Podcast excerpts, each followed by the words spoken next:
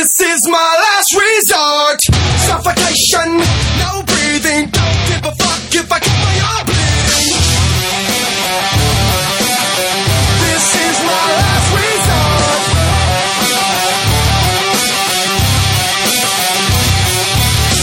Cut my life. 哎，开开开心了，太开心了，终于回来了，终于回来，憋死我了。呃，大家各位听众，大家好，欢迎收听影留言，我是石阳。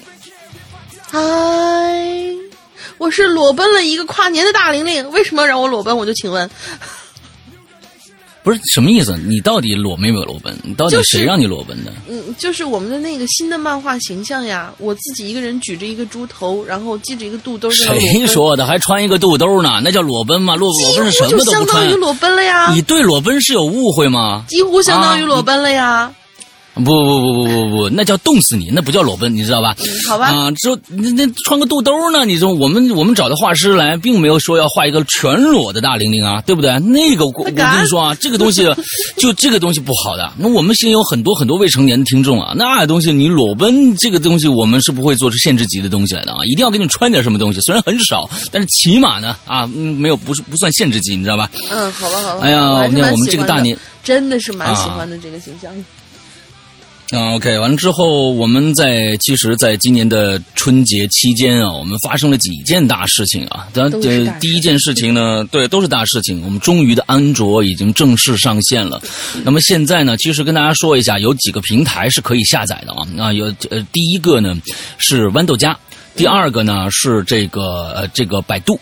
啊，百度三六呃，百度这这个这个这个应用市场，百度嗯啊，对这种应用商店，其实这两个就算比较大的了。完了之后，我们还在这还在继续上架一些主流的一些应用商城。那么呢，呃希望所有关注《鬼影人间》的人都可以去关注我们的新浪微博，因为新浪微博我们在大年期间一直在更新我们的各种各样的企划。其实，呃，在大年呃，我们从大年三十儿一直到我们现在一直没停下来。来那大玲玲一直在做各种各样的图，我们也在做一各种各样的企划。其实，呃，这些东西都是很花费时间的。比如说，我们的笑脸企划，在我们春节之前，我们就跟大家说了，呃，我们在征集呃鬼友的笑脸的照片，对吧？那我们这个整个笑脸企划呢，是在我们的大年初一，在我们这个 VIP 群里面，也就是会员群里边正式发布的。先跟这个所有的会员。拜年啊，这是也也是我们会员的一个福利吧。我和龙玲一起上去跟大家拜年，拜年完了之后，呃，跟大家展望了一下二零一九吧。我们现在有三个大群了，完了之后每个群挨个说啊、说完了以后呢，我们在我们的群里面正式发布了我们的笑脸企划的呃这个十三张照片。嗯，啊，十三张照照片，而这十三张呢，里面包括我和龙鳞的漫画形象也。第一次发布给大家之后，我们把这些才公布到了，就比如说我们官微的朋友圈啊，啊，啊，十五个就十五个十三张是照片，然后剩下的两个是我们的漫画，两张是我，对对对对对对。完了之后，呃，我们才把它发布到了我们的这个微博里面啊。微博上面分成两个大帖子啊，一每个都是九宫格这样子。完了之后，呃，大家可以到我们的微博上面去看到。因为同时呢，也可以在我们的微博的任何最近，其实我们基本上所有的企划里面都有我们的二维码，就是我们安卓 APP 下载的二维码，大家可以去来下载我们的 APP，那个就直接你一按那个二维码就可以直接下载了。所以所有的安卓用户，所有的苹果用户都希望你们去关注我们的新浪微博，同时我们刚刚在。呃，这个二月十四号情人节发布了一个全新的一个活动，一个优惠活动，在这里面要重要说一下，也是在我们的呃新浪微博，大家可以看到详情的啊，大家赶紧去看，是我们现在目前置顶置顶的一个帖子。这个优惠活动是二等于八点五活动，嗯，就是只要你是呃你你们两个人啊，你。揪谁来都行，你爸爸妈妈都可以啊。虽然这是情人节，但是我们重要的是一个数字二，只要是两个人同时来加我们的会员，并且你的两个人当中有一位是新会员的话，就可以参加这个活动。两个人立刻你们的呃会员的这个价格，呃直接打八点五折这样的一个活动。嗯，之后在我们的呃新浪微博下面这这置顶帖的这张整一一套图里边，中心的那张图下面有一个二维码，你只要一扫那个二维码，就可以直接导入到微信里边我们呃官微的微信号，只要加我们官微的微信号就可以参加这次活动了，很简单。而这次的活动我们是到呃这个我们这周的周四结束。嗯，周四就结束了，所以大家还有三天的时间。其实从情人节那一天就开始了，但是我们把这个活动，呃，延长了一周，也就是说，鬼影人间的情人节一共有七天。啊，每天都可以找伴儿去啊，找伴儿很重要啊。那这个伴儿呢，不一定是你是男的就得必须找找女的啊。我们我们不限制这个啊，我们是一个非常可这个这个这个啊，对，开放的这么一个。想嗯说什么？哦，就反正我们不不限制性别，也不限制年龄，也不限制呃具体的是否有亲戚关系这件事情。就只要是两个人来，我们都我们都开心啊，我们都开心的接纳啊，嗯，对，赶紧去扫我们的二维码就好了。那其实，在这儿呢，也要跟。广大的安卓用户道一声谢啊！谢谢你们的这个耐心的等待。嗯、之后我们大年初一发布了我们的安卓以后呢，其实我们看到了下载量啊也挺大的。完了之后，呃，在这里边呃，我要跟大家说一下，其实我们的我们还在继续的修正 bug，而最新一版我们会修正很多目前来说我们收集到的各种各样的问题，再赶紧上一版。呃呃，基本上我们会在本月的月底会。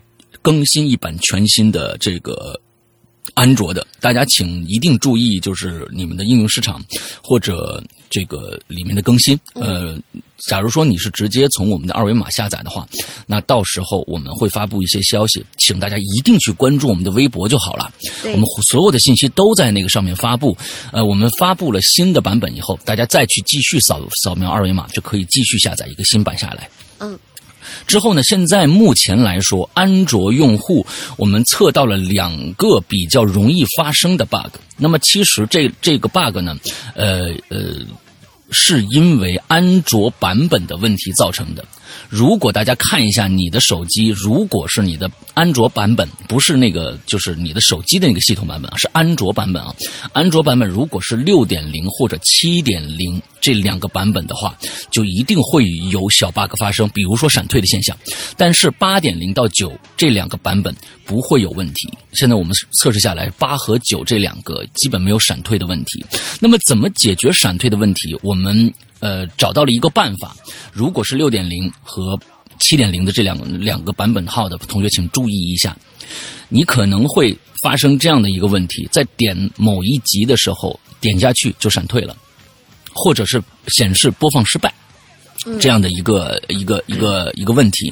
那么在这儿，请大家注意，你不要直接去点它，旁边有一个下载的小按钮，你先把它下载下来，再去听，就一点问题都没有了。请大家注意，这是解决我们目前呃安卓版本在六点零和七点零的闪退的唯一的一个有效的办法，就是先把它下载下来，再去收听就 OK 了。请大家注意啊！另外一个还有一个问题，我们是测出来的，就是不要去修改你的头像。暂时我们的我们的我们的这个这个人就是个人信息里面有个修头像的功能，如果你点进去修改你的头像，但凡这张照片很大的话，你如果退出登录，可能就没法再登进去了。可能就没法再登进去了，这也是我们在修改的一个一个一个 bug。我们会把最近的一些我们收收收集上来的奇奇怪怪的，或者我们还没有完善的这些，在下一个版本逐步更新。那么还有一个跟要跟大家说的是呢，就是说，请现在目前我们的安卓用户，请大家共同来帮我们找一下现在 APP 内的 bug 怎么办？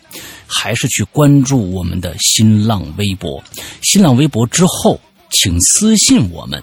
啊，私信我们之后告诉你的现在 A P P 应用当中会出现什么样的问题，这些 bug 是什么？呃，具体的描述最好能详细一点，同时提供给我你的机型和安卓的版本号。不是那个它自有那个啊 O S 的版本号，是安卓的版本号。现在呢，安卓都在九点零左右，九点零几什么什么九点一几什么之类的。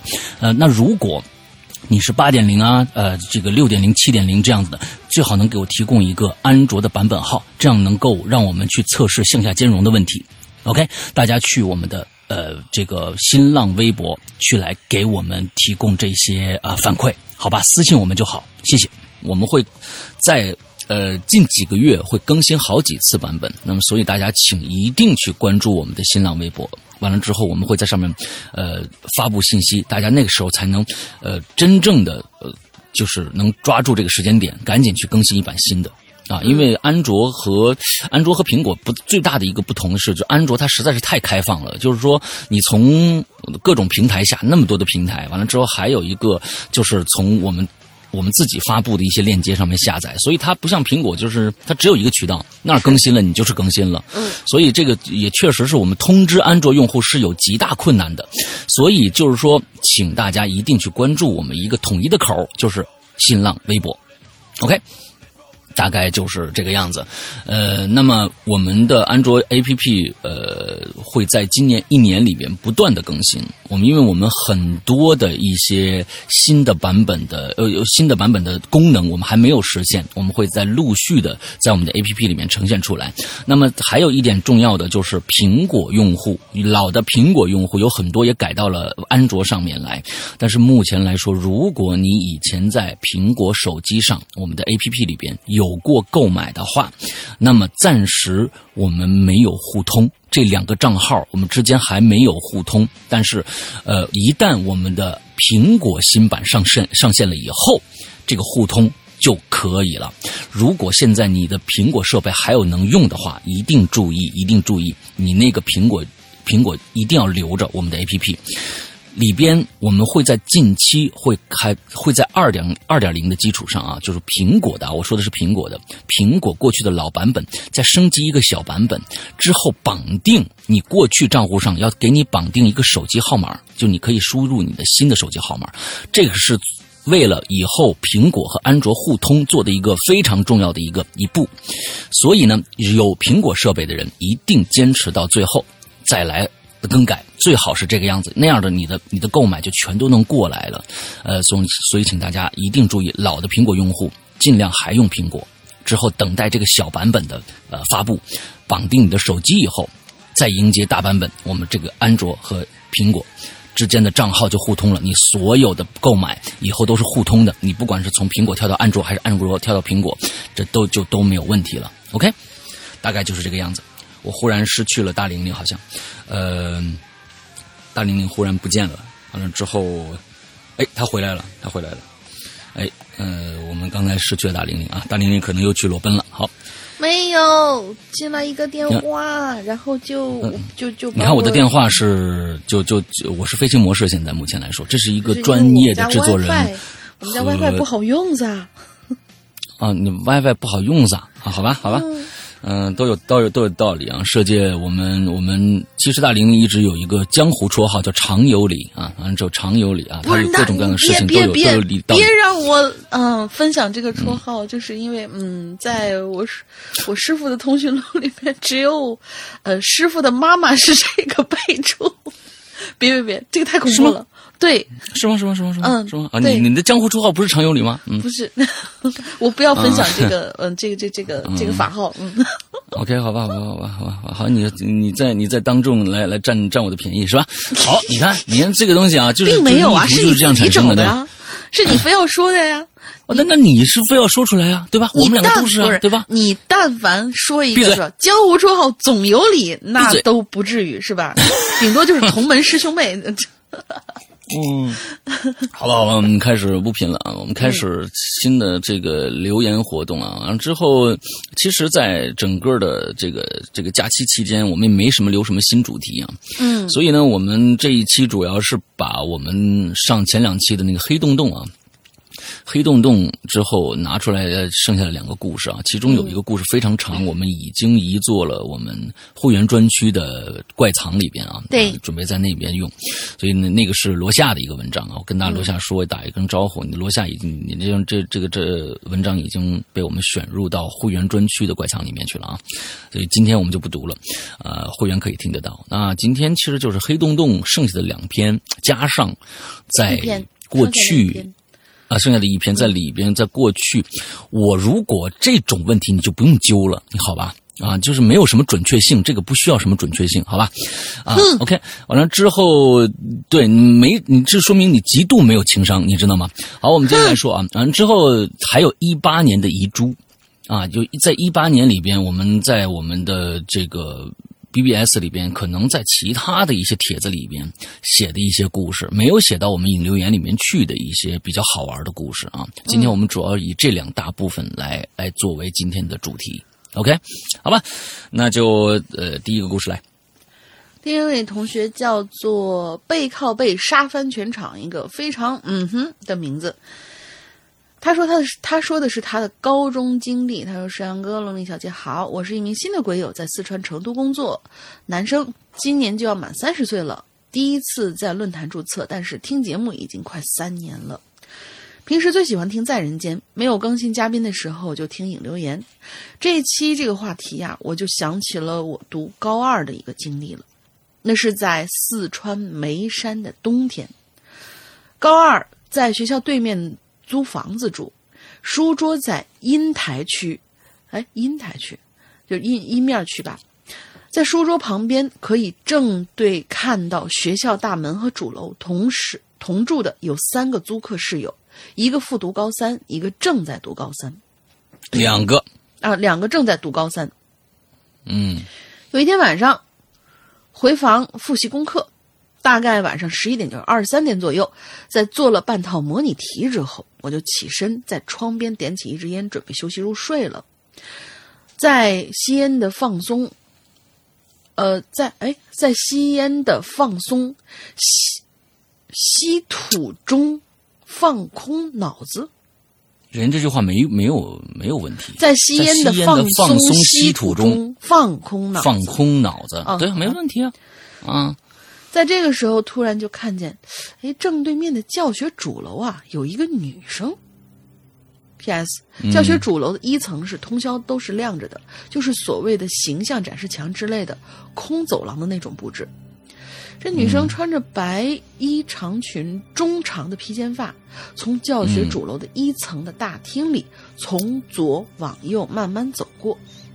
哎这个时候我还在心想，这学校宿舍都熄灯了，还有人敢来教学楼里啊？整个过程我一直注目着，在感觉奇怪的同时，也就着烟草的晕乎，然后就这么，我我估计他不是站着睡了啊，他就是晕晕乎乎的抽完，然后就睡了。我想问一下啊，嗯这里面有一个非常大的一个疑问，你说什么？就说，抽烟不是提神的吗？呃，如果说是在你一个很久很久，比如说你一天才点一根儿那种情况之下，那种情况下是会晕的。就是初学者的时候，他是会遇到这样的问题的。别问我怎么知道的。这个，嗯对嗯他怎么能睡过去？抽的会难道不是烟吗？会会会，真的会，尤其是初学者，间歇性很大。你要说，呃，一个小时点五根儿那种老烟枪，那就不说什么了，那是提神儿的。嗯啊，我们继续往下啊。第二天也觉得这事儿啊没什么，照常上课，下课回房。白天的时候，同住的一个室友有个兄弟 X 就跟我说，说今天晚上啊我不回房睡了。我就直接问他，我说，我说你为啥？怎么了？X 就说了，尼玛，就是我之前跟你说那复读女的找我补习呢，她一直跟我特别暧昧。今天晚上我们约了酒店了。随之我则伴随着像是看着别人刚刚练成绝世武功似的呆萌眼神加微笑啊！那个时候我真是好羡慕呀。到了晚上，第二节晚自习下课，嗯，第二节晚自习下课，在校门吃了碗面，回家的途中还在想，这 X 兄弟这奸诈那表情，嗯，还是祝愿他吧。一抬头，我就走到了三楼的门口，看到门的瞬间，我有点不舒服，突然有点不舒服，因为租房四个人，我一般是回来最迟的。我下自习之后，因为是总要去吃一个夜宵，回房的时候通常大门都是兄弟们为我打开的。嗯，客厅的光是我判断他们早已回来的标志，那种感觉啊，真的是特别温暖。但是今天晚上的门却没有开，我居然是第一个回来的。我拿起钥匙开门，开灯进去了，把屋子里的灯通通打亮，就像平时他们为我打开那样。而就在这个时候，我东西都还没放呢，就挨个去他们房间看。哼，果然，X 兄弟的房间黑灯瞎火的，其他两位的房间也是关着黑灯。我心想，我靠，X 就算了，呃，小 L 你怎么呃，你那天还在请教我怎么追我们高二年级的那个纯纯的女生哎？还有那位眼镜兄，你都是复读了，平时不像啊，你没有女朋友也，呃，你没有女朋友吗？呃，难道是去网吧 PK 了？不至于吧，藏的这么深。反正就是一一顿的碎碎念，哎，算了。进房老三套，抽烟边看小灵通啊，当时还是用小灵通啊，小灵通的简讯一边做题，然后再抽烟，搞得差不多的时候呢，便要去洗漱了。还在想，看来这帮人是真的不回来，真是太巧了。这都是约好的吗？完了就关掉，完了我就关掉了客厅所有的灯，锁房门，关灯睡觉。我想说说我租的这个卧室啊，进门一米，左手边是我的卧室门，卧室是长方形，延伸到阴台的。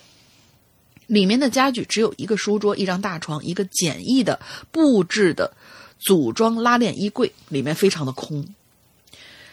今天晚上啊，是一个还算是如常的夜晚吧，反正逐渐我就睡着了。可是不知道什么时候起，很久没有过鬼压床的我，突然就遭到了鬼压床。当时的我是背对着卧室门躺着的，一股就像能呃就像能量场的感觉压迫着我，导致我睁大了眼睛，呼吸困难，全身冒汗，不能动弹。你就是小脑瘫痪。就是呃就在我努力挣扎的时候，突然听到了一声让我很惊心的声音，咔嚓。然后就吱的一声，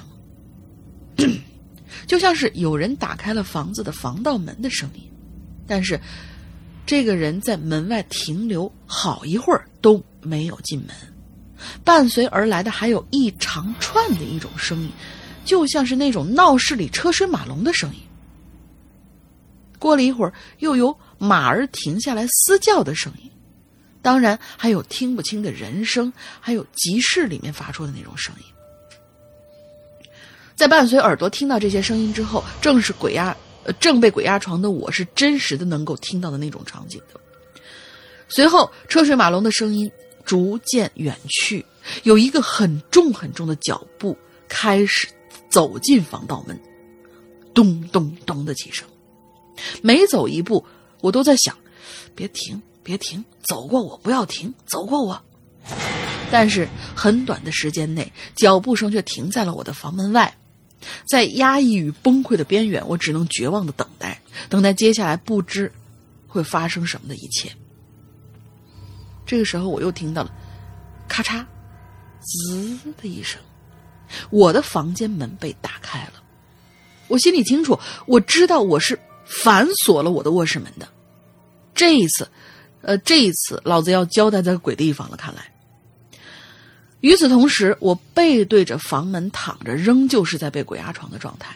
我听到那个脚步很重的人，他打开了我的卧室门的那一刻，有一组光也直接照到了墙面，斜着的光上面印出了他的影子。就这样，咚咚咚的脚步声一步一步走向了我的床角。他每走一步，我都能感觉到鬼压床的能量场挤压了一，哎，能量场又挤压了一半。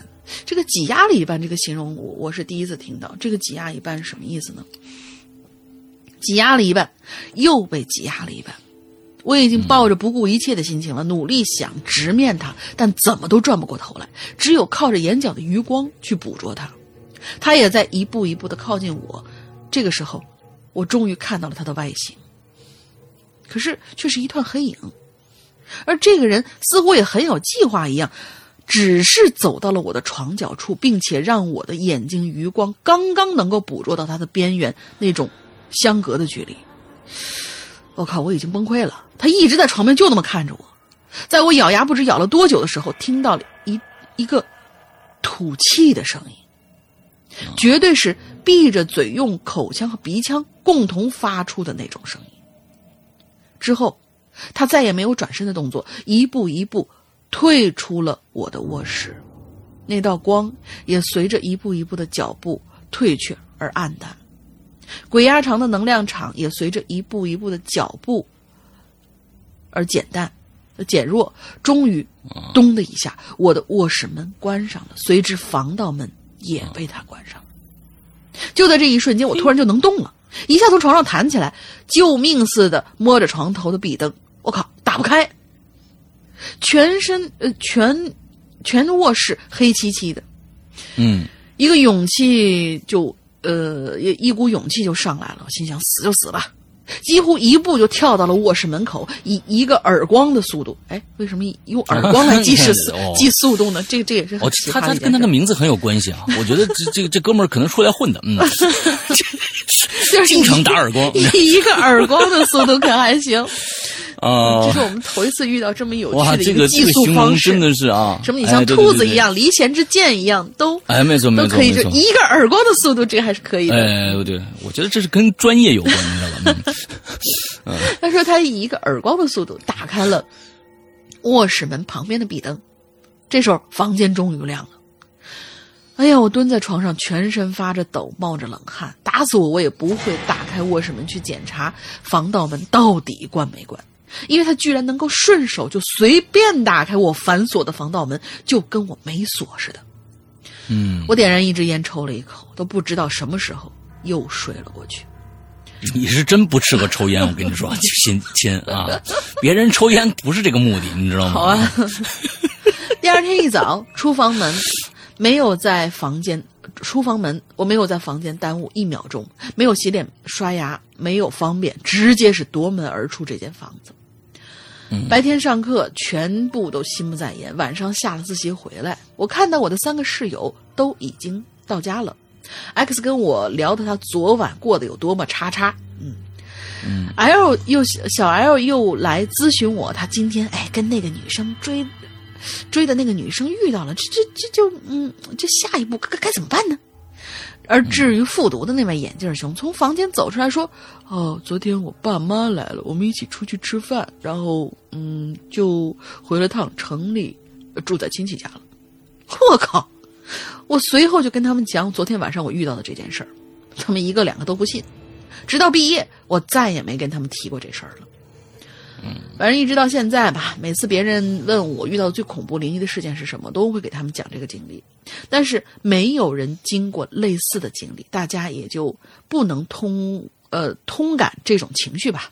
后来发现了《鬼影人间》节目，听到在人间里面所有的事儿，发现原来还是有很多朋友都有过灵异经历的。甚至我记得在哪一集、听说过，遇到这种灵异事件前，呃，遇见这种灵异事件之前，多半会见到鬼。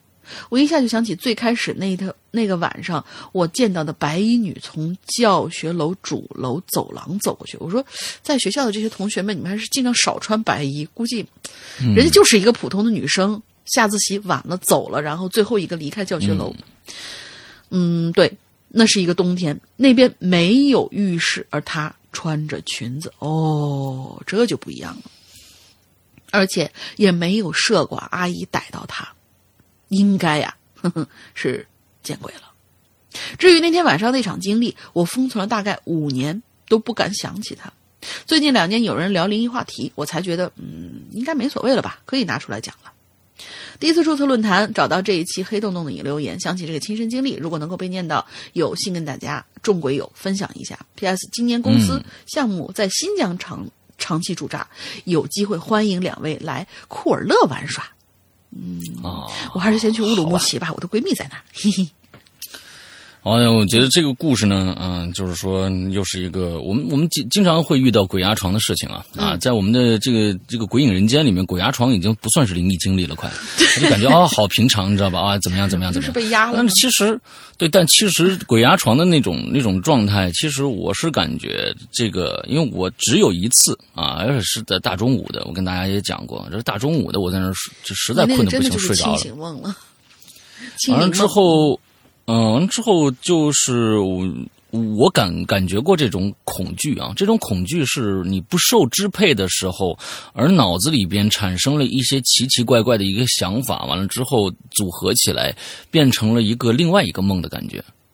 我那天那天鬼压被鬼压床的时候，我我真的不确定我我我所经历的那一段到底是我真实发生的，还是我的另外一个梦？我是梦套梦的一个梦，还是怎样？嗯，这个其实呃没有办法去去呃这个印证它，因为我那个时候就跟这哥们儿，这哥们儿肯定不适合抽烟啊，反正每次一抽烟就睡着了，这是啊，这这对，就是你你会觉得。那个东西有很多的时候是真实又不是真实，那个时候其实你完全没有办办办法去判断这件事情到底的真伪是怎样的，所以我有的时候就觉得可能跟大家的心理有关系啊，就大家觉得，或者是听到了某一种声音，只要很小的这种声音，完了反馈到大脑里边，变成另外一个梦的一个主要组成部分之后，呃，这个东西可能在你的心里面是是有恐惧的，因为。可能你某一点出来，就是你真实的睁了一下眼睛，完了之后又睡过去的时候，你发现你感觉好像你动不了，在动不了这个前提下，你你可能脑子里面就就鬼压床过去的那些形象全都上来，完又听到了一个声音，重新组组合成一个完全全新的你自己的故事了以后，那可能在这个梦里面，那真的变成一个噩梦，完了之后你就觉得很害怕。你就而且是觉得它是真的，而且有很多人其实他们是就是在梦里面，他们是不能控制自己的梦，就说我希望梦到一些，呃，就是呃不那么恐怖的东西。大多数的人呢，他们在梦里面，我我有我我其实有尝试过，就是我明知道这是梦，然后我不希望见到什么，但是我的脑子深处就会把我不希望的东西具象化，而那个东西此时就突然出现在了我的面前。就一旦昨天晚上啊，你说，嗯，昨天晚上就很奇怪，因为最近非常非常的劳累，完了就是昨天晚上已经到，我从来没有到到到八点半的时候已经困的已经不行的这种一个状态啊，完了之后，呃，我就九点大多多一点我就我就睡着了，太累了，真是。对，完了之后九点多就睡着，但是我在睡之前每个每每每每次我都会看书嘛，嗯。有可能是太累了，就是我看那本书呢，跟特异功能有关，嗯，跟特异功能有关。我看那本书之后睡着了以后，我在中间差不多，我一我那时候再起来是十一点多，嗯，我在这两个多小时的一个状态里边一直在做梦，而做梦全都跟那本书有关，而我完全不自知，就是我把自己已经。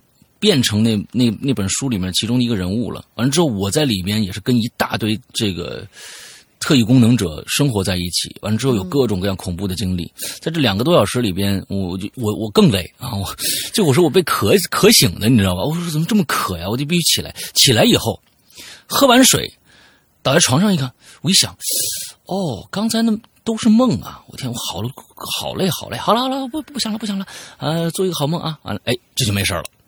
但是在之前那个梦里面，你完全没有说我是在做梦哦，我绝对是在做梦。你你就真的跟发生了一件什么什么特别，我们一直在躲，你知道吧？我们我们好两三个人在一个大的一个楼房里面跑来跑去躲躲另外一些人的追击，这么一个梦啊，反正就就很累啊。我说靠，我已经很累了，想着还要做这么累的梦，不要做了。哎，但是就可以了。对，极度疲劳的时候是非常容易鬼压床的，其实。是下一个啊，维恩幺幺五啊，维恩幺幺五。开始就是我们的遗珠内容了，我们的主题内容就全完了。嗯嗯，遗珠啊，看看这是什么珠？看看啊，嗯，今天是猪年啊，咱们这个是什么猪？绝对的亲身经历，不掺半点假。哎，这东西你第一句话，我跟你说，你这我跟你说，就就绝对是那种 卖大力丸的。跟你说，一定是真的。你吃了我们的药，一定晚上可很厉害，就那种的，你知道吧？最近看的是郭京飞的戏是吗？就郭京飞一说起那个，就就就是这种口条。哎呦天哪，这这这不就一般啊？我们不是不信啊，也千万大家有很多的像鬼友，你都带来鬼影人间说这些事儿了，你对吧？根本不。需要解释啊！绝对亲身经历，不掺半点假。我告诉你啊，不用这样啊，啊，就直接来就好了。四年前我刚毕业，找到的工作呢，就在公司后边的一个小区租了一间房子。这个小区呢，大概啊十几二十年的这个楼龄了啊，是那种楼梯楼。我当时住在五楼，房子呀是一个两房一厅，隔成四个单间的。我呢住在最靠门的一间，厕所和其他都不同。什么？都不什么叫通吧忽然有可能是都不通。都不通还是都不同啊？这就没写清楚啊。嗯，厕所和其他呢都不通，在我的隔间外边，但还是我一个人用。为啥？你就没解释清楚啊！隔间只有一扇窗向西，所以呢，我一直拉着这个窗帘，基本不开，偶尔啊只会开条缝。好，大概的环境介绍完了，开始讲故事。这间房子呢，一直住的都相安无事，直到楼上那一户。楼上那一户开始装修，因为是旧房改装，自然是要把原来的墙啊、地板呐、都给砸了。那开始砸了两天呢，只是觉得很吵。下了班呢，我就在外边转悠啊，到晚一点我才回去。但是后边一天是休息啊，什么意思？啊，我我发现这哥们儿看来啊，这维恩幺幺五啊，是是我的一个噩梦啊。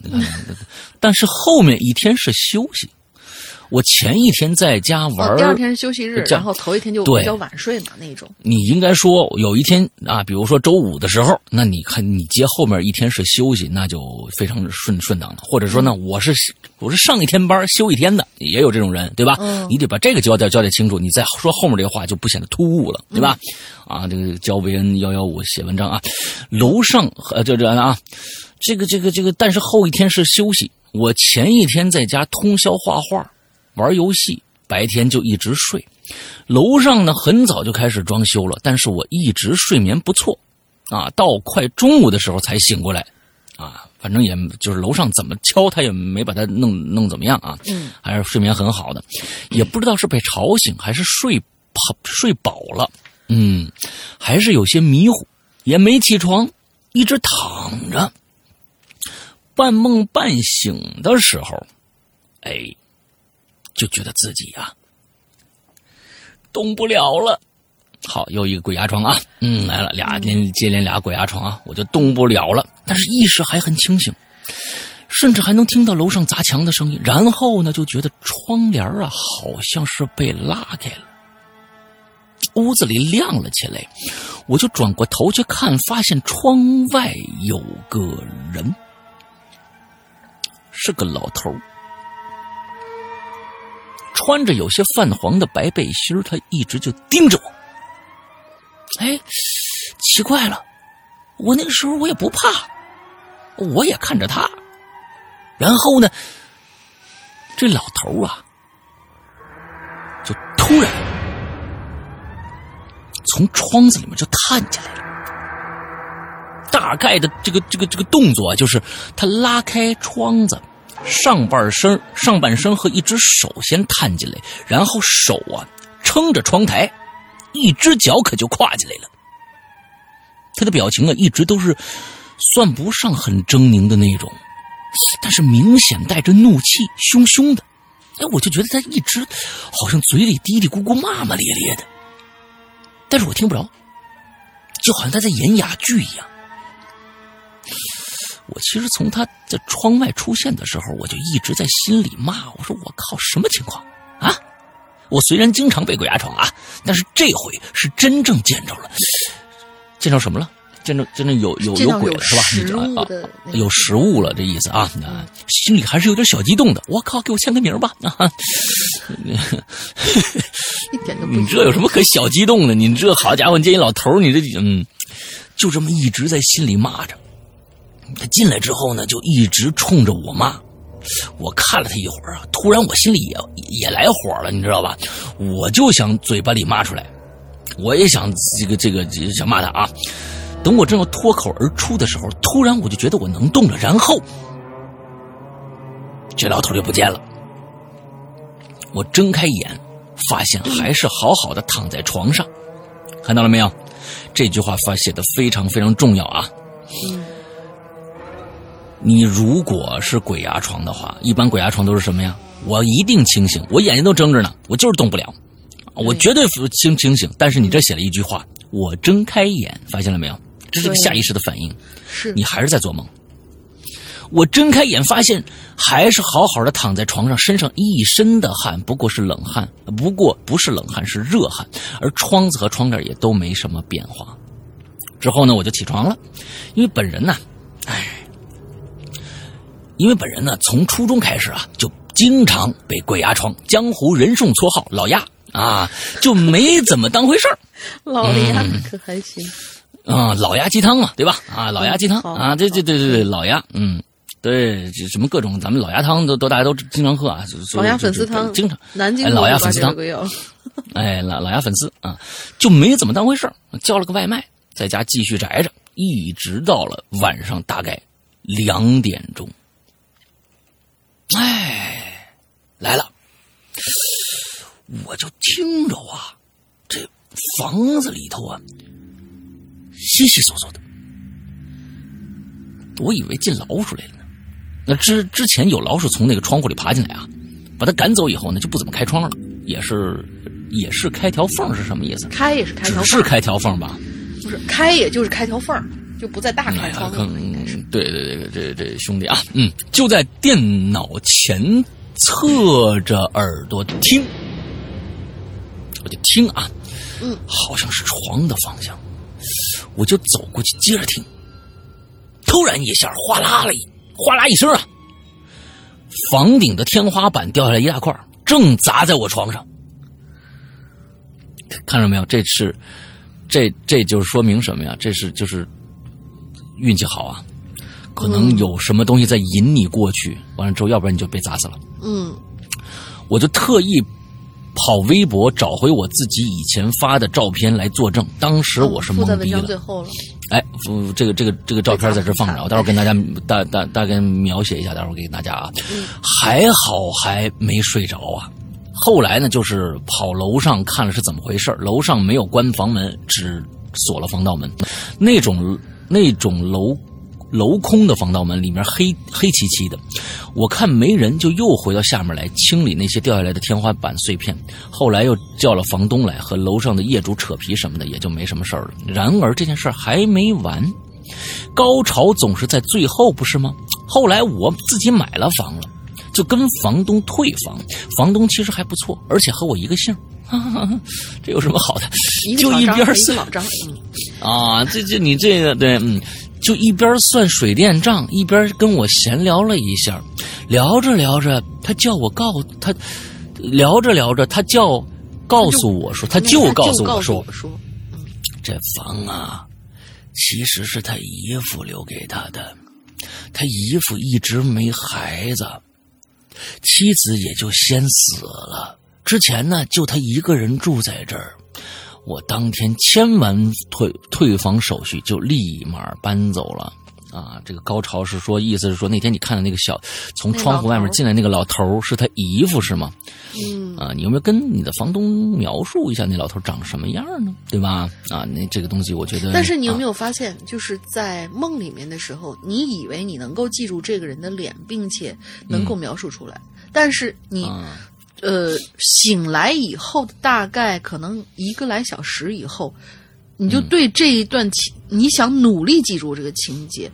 模糊到你根本就是、就是他当时那些动态，你现在能说出来，可能都已经比较困难了，更别说就是他长什么样儿。嗯，我觉得鬼压床这件事情哦，其实真的就是，如果你在鬼压床里看到了什么，你可能只能看到你最后起来只能想到个大概。对，现在呢，大家看到的，你比如说你看到老头进来了，还骂那么长时间，你只记得他的动作，但是你记得细节吗？就是他穿的什么衣服，他长得什么样子。这件事情，如果你也能记得清清楚楚的话，那说明这不是一个梦啊，或者说是，呃，这个你你对这件事情记忆更深刻。但是等你再再会去想的时候，你可能什么都记不得了。那就说明这可能是个梦的份儿更大一些啊！咱们回来说一下这张照片吧，就是当时那个天花板掉下来，完这砸在他的床上。其实我刚才我在讲故事的时候，我就看这张，我觉得啊，这个房子，他照的这张就是从掉下掉下来这个天花板和他的整个床铺的这些这些这些东西啊，完全没有违和感。对，就哪怕不砸，他的房子可能也整齐不到哪儿去。挺乱的。哎呀，我的天哪，这这个房子实在是不敢恭维啊！这个床啊，啊，对对，我是觉得就是砸下来这个这个整个，我就放下，发现这个床上躺了一只黑猫吗？一看哦，不是，是条是条裤子吧？嗯，是一条，应该是一条裤子啊。那旁旁边呢，散碎着一些这个楼顶上的天花板的一些一些大块小块的一些碎屑，但是完全跟这张床一点违和感都没有。我觉得应该就是这样的，实在是太脏太乱了。挺好挺好挺好的一个房子吧哎，可，能。我觉得那是当初的一个经历啊。完了之后，那个时候肯定的嘛，开始创业啊，或者刚刚开始工作，那可能租房子也就只能租到这些了，对吧？嗯。完了，现在你看后面一定是自己这个这让人家自己买牛逼了，房了嘛，嗯自己买房了呀。对啊，你自己买房子还不忘过去的这这段经历，故意把把卧室的床布置成这个样子，那就牛逼了。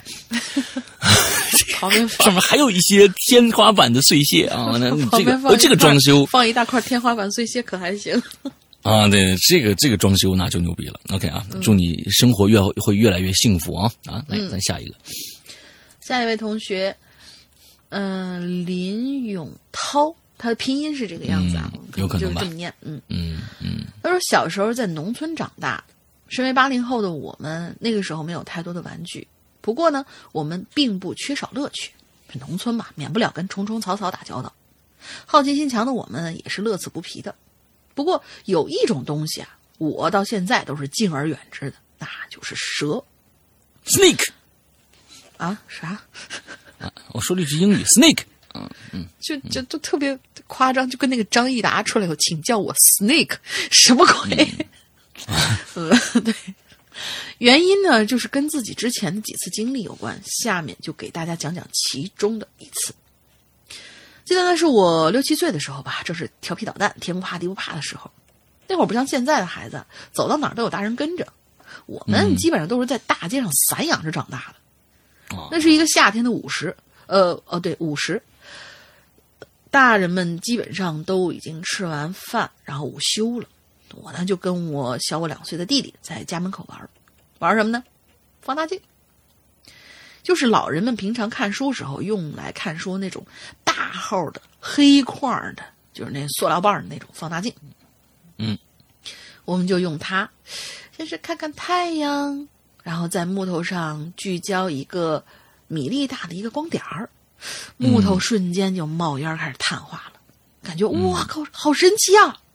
为了满足好奇心，我们就搜集各种各样的实验材料，看看在高温底下都能变成什么状态。我估计现在的孩子都不会玩这个东西了。对啊，啊那那个时候真的，一把放大镜能玩一天吧？这这些孩子，啊嗯，还是就是以前比较好玩，就没有 Pad 的日子比较好玩。嗯我们俩呢是越玩越兴奋，慢慢的，这个由实验呐、就这个实验呐、就转变成作死了。哎刚开始我们烤的都是一些木头啊、塑料啊之类的死物，到后来呀、我们就开始找一些小虫来烤了。看烧烤了哎啊对就是砸点孜然孜然是啊。我看到很多电视上，他们就是拿那个放大镜的烤蚂蚁啊什么的，就就就经常干这种事儿。嗯，作孽哟，你们这帮人！看着他们在高温底下剧烈挣扎，身体冒出青烟儿，最后化成一股空白色的空壳，一吹即逝，心底处就有一种邪恶感，邪恶的获得极大的满足感那种感觉冒出来。而正当我们俩正玩的嗨的时候，突然就发现这墙根底下有一东西在那快速移动。我定睛一看，哎呦，一条小蛇！哎呀，我正处在兴奋状态，我俩就扑上去了，用一根木枝死死的把它摁在地上。那是一根刚孵化的小蛇，跟筷子差不多大，嗯看起来就是我们当地那种小草蛇。我跟我弟经过一番讨论之后，决定用放大镜抠抠这条蛇的眼睛。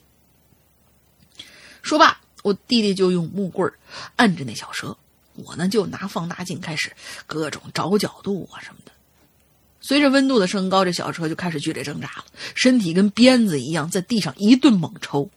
相比之前的小虫、小虫子，这条小蛇更让我感觉到它是一条生命。我能感受它对于生存的渴望，罪恶感也慢慢就涌上心头。我开始有点犹豫了，然后就放下了放大镜。那小蛇呢，也慢慢的放缓了身体摆动的幅度，而我嗯能看到它眼睛周围的鳞片已经被烤焦了。由于它不断的挣扎，我没能考中它的眼睛，所以眼睛看起来没什么事儿。这时候，我跟我弟弟说：“算了吧，放了他吧，这么小挺可怜的。”嗯弟弟呢就抬起木棍儿，但是感觉那小蛇已经筋疲力竭了，逃离的力气也都没有了。我就从弟弟手里接过木棍儿，用木棍儿挑起它，丢在了不远处的小河里，并看着它慢慢的爬上来，钻进了旁边的石缝里。嗯接下来的事儿呢，发生在一周之后。当时我们正在家里吃完饭，听着老爸老妈说着话，嗯，然后呢，这个时候就听到我爸跟我妈呢就说：“你听说没有？昨天小张啊出车祸了，你知道吗？”“是吗？他没事吧？”“嗯，据说没事，不过挺倒霉的。那车上啊坐了五个人，就他自个儿受伤了，而且还伤了眼睛，眼睛周围的皮肤都擦伤了。”听到这儿，我就感觉不对，我就停下手里的筷子，陷入了沉思，随即就是一个机灵，汗脊背发凉，汗毛倒竖，因为小张就是我弟弟的爸爸，也就是我的姑父。等一下，等一下，我跟你说这句话嗯特别有歧义啊，嗯，什么？因为小张就是我弟弟的爸爸，那我爸爸是谁？嗯，好，那接着来来来，嗯啊？嗯嗯，好，来接着我来往下念，嗯不是，他也没说弟弟是亲弟弟啊，啊，对，反正不前面不说清楚的话，这就会有歧义，嗯 好吧？这就是我的亲身经历，绝非编造。由于太过邪乎，所以这件事儿一直记忆犹新，也没跟家人提过，害怕挨骂。我弟弟那会儿还小，估计也不会把两件事情联系到一起。从此以后，我就对蛇敬而远之，而且还包括其他的一些有灵性的小动物。嗯嗯。好了，今后有时间再跟大家分享更多的故事吧。嗯我是认为，就是小时候确实，我刚才还在想，我刚才还在想，就是说，嗯，因为小孩子没有轻重，他没有意识，就是说，甚至我觉得是这样子，就是说，当你看到一个生物在你的手下死的时候，有两种反应。最开始你看那个说就是那种邪恶感啊，你明知道我拿这个东西烧它的话，它一定会死。完了之后，你还有邪恶感，还要去做。完了之后，但是你看到一，咱们别说蛇这种稍微大一点的生物了，就说蚂蚁。我们那种大黑蚂蚁，小学生都特别多，我们就烫烫来来来烫这种蚂蚁。当看着它是慢慢走的，开始是越走越快，越最后越走越慢，最后身体整个蜷缩在一起，完了开始冒烟，砰，完了最后没了。就就在这个整个过程当中，我是我小时候是有恐惧感的，虽然这是一个小蚂蚁，我是有恐惧感的。我觉得我靠死了，而且他他死的那那个状态很很可怕，因为他在是一直在抽搐，你知道吧？更别说蛇这种稍微大一点的生物了。所以刚才我就在想，我们在想，就说，哎呀，现在孩子还会不会玩这些东西？那么 iPad 这种东西、呃取代了可能很多的我们儿时的一些，其实呃现在在看来、呃、很很简单就能获得快乐的一些东西，但是到底是否是好的？我在想，如果现在我拿一把放大镜。去跟一个小学的孩子，我看说别玩这，他多没劲啊！来来来，叔叔教你玩一个好玩的东西，拿一把放下去，他一定会觉得哎蛮有趣的。但是后果呢？后后果有可能他自己就也他根本不知道轻重啊。完了之后，他身边可能就他一个人。完了之后，他拿去烧什么其他的东西引起火灾怎么办？或者他拿一个东西烧烧这个东西，他自己根本就对这个东西没有什么太多的呃认识嘛。嗯，所以就这东西是不是好事儿，我也不知道。呃但是我是觉得，呃，不是说灵性啊。最后，我就觉得，就是这句话，可能说是对蛇敬而远之，包括其他一些有灵性的小动物。其实，我觉得其实其实万物生命吧都是。对，我觉得只有只要是有生命的吧，那你当然说是死物，比如说是一块木头啊，已经死了，完了之后，那那那还好，你回家烧烧烧塑料勺没问题。但是说，其实我觉得任何包括花花草草，包括、呃、任何小动物、虫子啊，各种各样的东西，它都是有灵力，都是有生命的。我觉得不见得这个，我觉得就特别的那个什么，就是说哦，蛇是有灵性的，别别别，它能回来。黄鼠狼是有灵性的，我不惹它。对对对，我就不但是那。个那那那只什么老鼠我就弄死它啊！对，老鼠弄死它。小小鸡我弄死它，这个最好不嗯不是嗯老鼠也不能弄死，老鼠老鼠是那个什么叫什么灰对啊，我就说，就是说，对，反正就是说，对生物可能还是我们，我们我们我们在高居食物链之上，但是说可能对这些东西有的时候会缺乏很很大的一个敬意吧，对吧？呃，所以所以说，在在城市也是这个样子，就是说，因为你在城市基本上老鼠啊什么这些东西，其实都被我们当当年说成这连麻雀都都要都打打下来，就破除除除四害还是五害啊？当年对吧？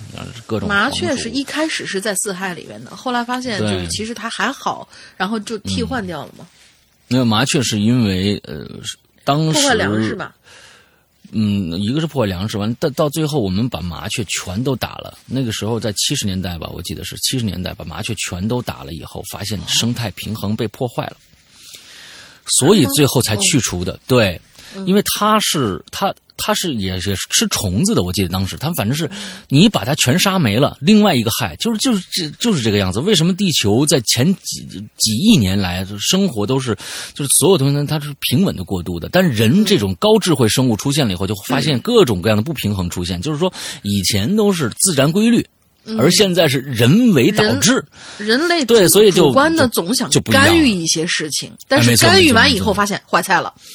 没错，没错，没错。对，现在其实人已经开始干预人了嘛，对吧？嗯，人已经开始干预人了。就是说前一段时间的那个，就是 DNA 那件事情，改修改 DNA 片段的那件事情啊，完了就是我们我们国家一个一个一个主任，啊、不是一个主任，是一个科学家吧？完了之后把、就 DNA 这个染色体里边的什么东西改掉了，完了之后致使一个孩子他以后肯定不会得癌症。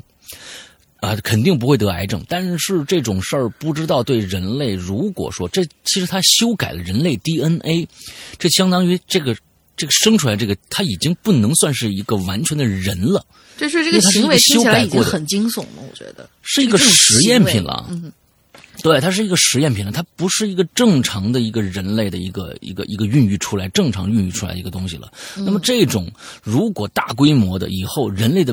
就其实就变种人嘛，对吧？我们的变种人可能真的是在未来就会出现了啊！完之后，因为它不是一个人类正常诞下的一个一个正常体了，它已经经过修改了，一个升已经是 update 了，已经升级了。我们以前说是万物啊，就是通过要竞争各种各样的东西。你比如说，就是说达尔文的进化论，虽虽然很多说是达尔文进化或者是胡扯啊，但是不管怎样，都是一点一点点经过多少几百万年进化的，而我们现在。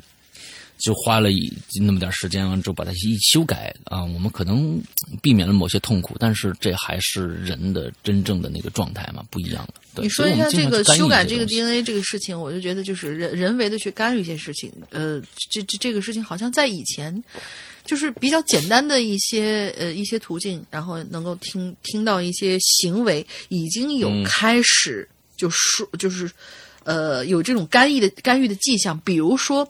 我的以前的一个同事就跟我说是，嗯。他们家人每年都要到医院去打一种针，然后打一针这个、我不知道是什么疫苗还是什么东西，打完之后就会发现，你的接下来的一年你是完全不会感冒的。哦，对，应该很多人应该我觉得都听过这个针，就我们听起来哦，感冒好麻烦呀，但是打完这个针以后好像一年不能感冒。但是后来他跟我说，他说我我以后就是决定不跟我家人去打了。我说为什么呢？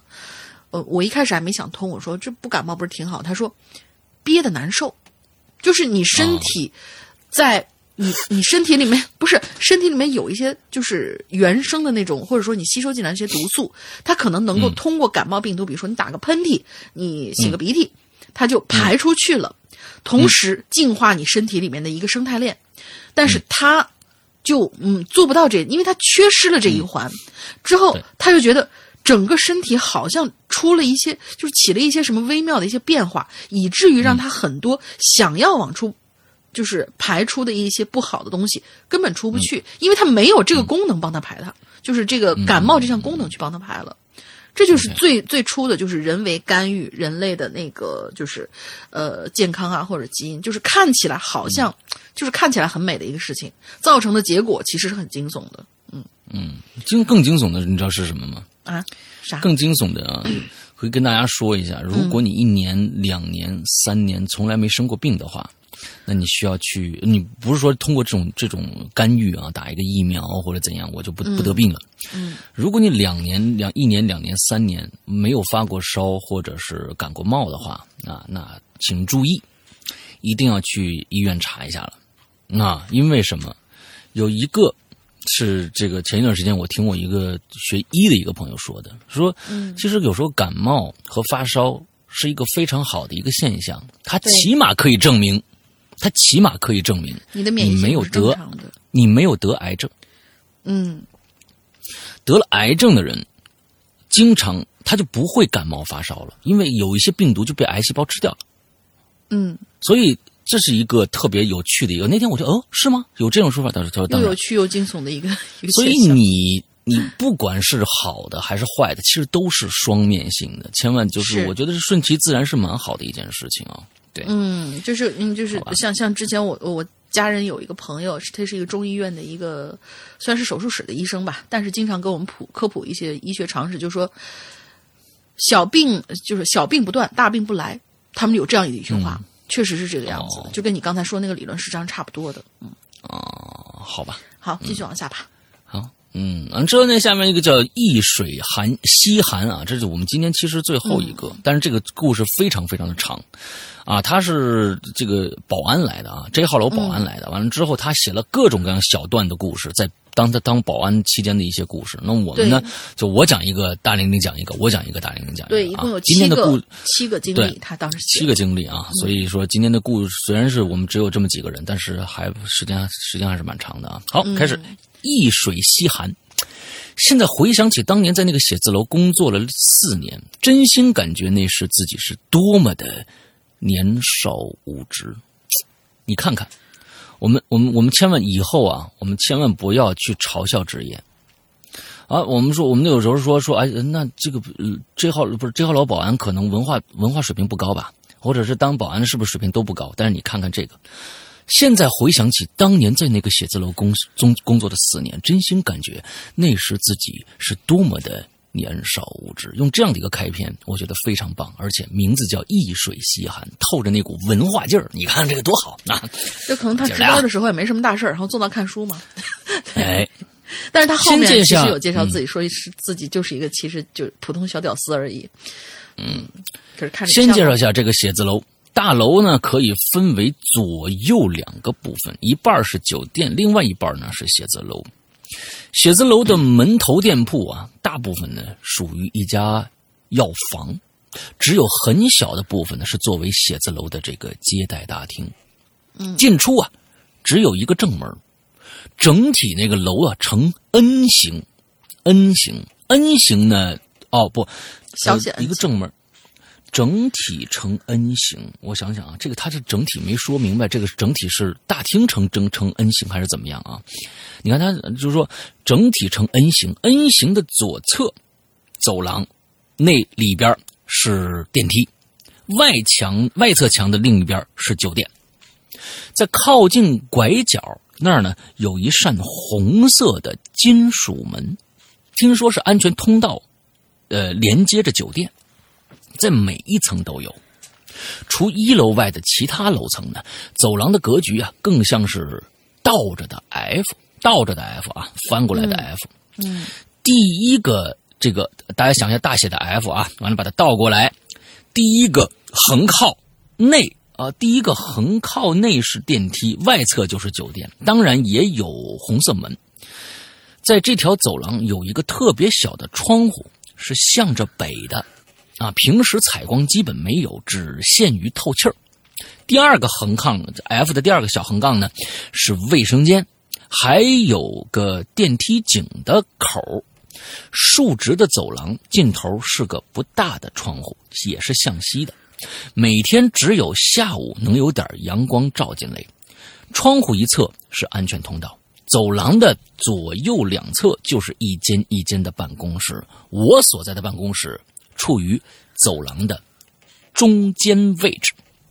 OK，办公楼的大概的结构介绍完了，下面就开始说我自己的经历或同事的经历。语言组织较笨，不定时分享。哎，这其实就是我们的遗珠嘛。他是写了好几层楼的帖子，对对对一会儿写一个，一会儿写一个，我觉得挺不错的、啊。他自己新开了一个帖子。嗯，对他自己新开了一个帖子，我我们就所以觉得，哎，这个我们要拿过来用一下啊，挺好。好，第一个故事开始啊。嗯，我工作所在的是一家从事软件开发的小公司，看来他这个是什么呢？就是说他不是这张这栋大楼的保安啊，看来他是这家公司的保安，嗯应该是吧？就是说他就说说了这个，完了之后他就可能公司相对来说整个楼层或者是都是他们的，他怕丢东西或者什么的，就晚上可能有个人看门呗，对吧？嗯。我大学毕业以后啊，就加入了这家公司。同期呢，和我一起加入的新人一共有五个。软件开发这行这行业新人加班啊是很正常的，凌晨十二点是常态。作为新人呢，大家都懂。没想到的是，第一天迎新会就被领导告知，新人不需要加班，每天过五点半就可以下班回家了。哎，人家不是保安啊，谁说是保安了？嗯，哎大玲玲，是保安吧？你看，什么人家不根本不是保安嘛，对吧？当时我们几个很懵逼啊，没听说过这还有这样的开发公司，我们都以为哎，这是公司为了让我们养成高效工作的习惯，那就在白天有效的八个小时内完成所有的工作才这样安排的。但实际上，不仅是我们新人，老员工也会在六点前就下班了，顺便把我们一起赶走。就这样。持续了一年多，大家都习惯了按时下班的习惯，我们也有了钥匙，不需要老员工每天店后关门。有一天，公司启动新项目，我们几个新人呢就留在公司最后走，一忙可就忘了时间了，不知不觉已经是九点五十多了。办公室的门突然就被打开了，这才是保安呢，人家保安是个大叔，好吧？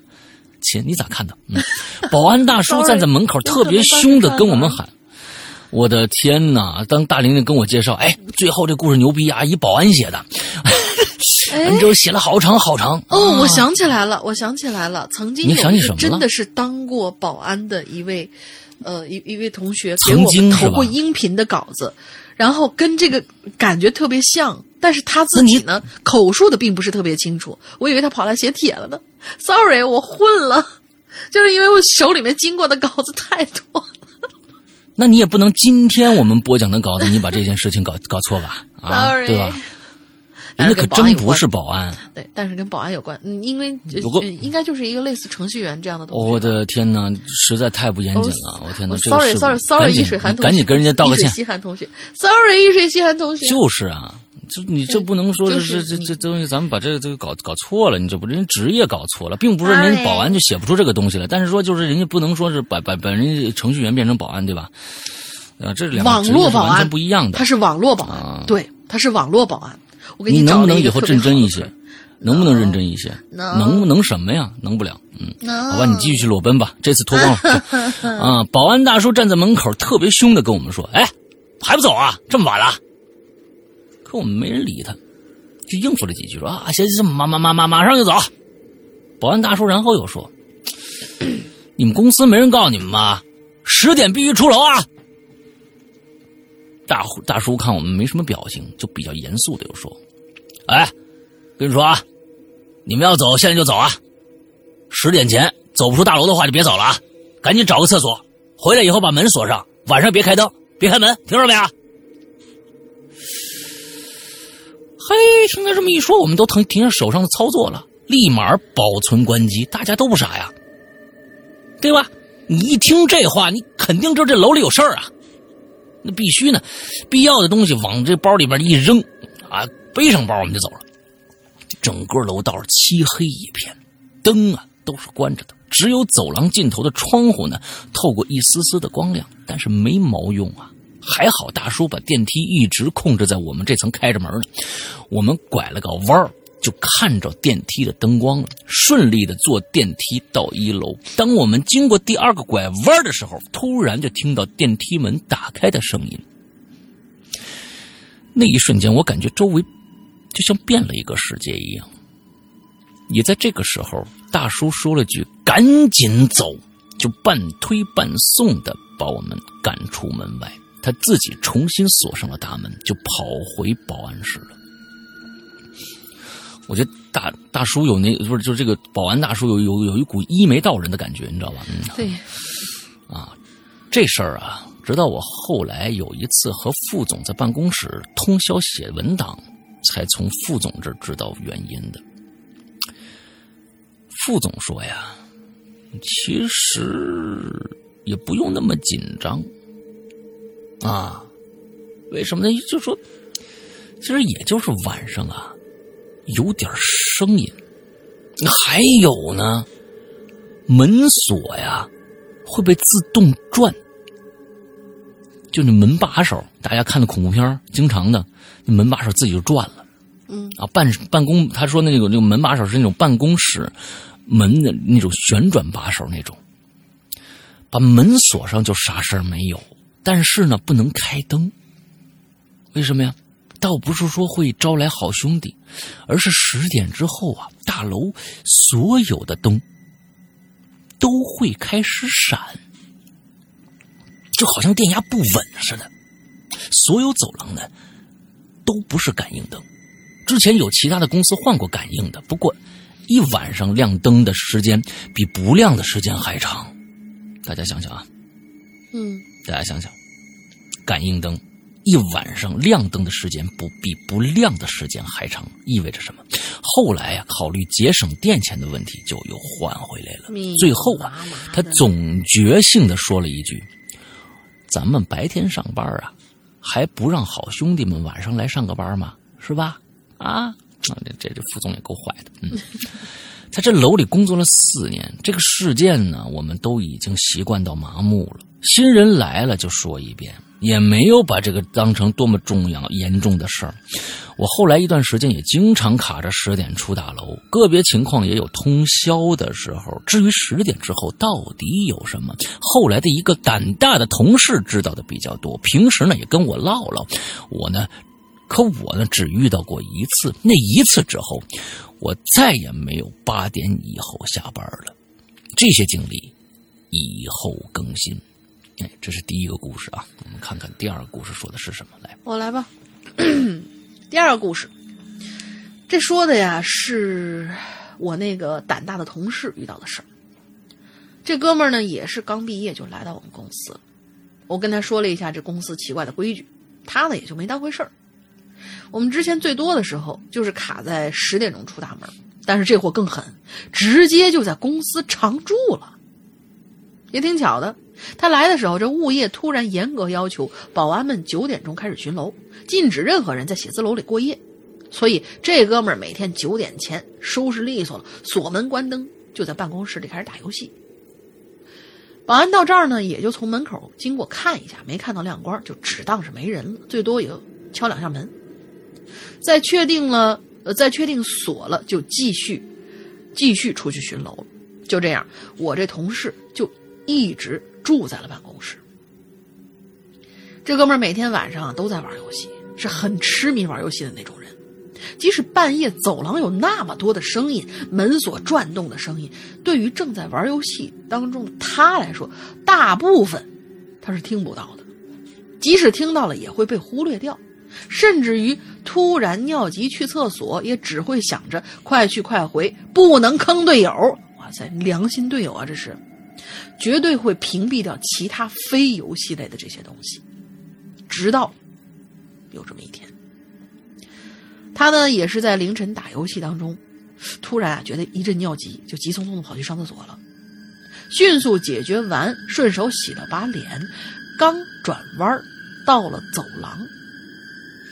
忽然之间就觉得全身一凉，好像被冷风吹过的那种感觉一样，打了个激灵，让他暂时停止想游戏的事儿，而是终于终于想起了平时我们聊天说过的晚上大楼可能会闹鬼的事儿。后来听他跟我们吹牛一说呀，那一刻他根本都不带怕的，而是在内心深处讽刺了我们一遍。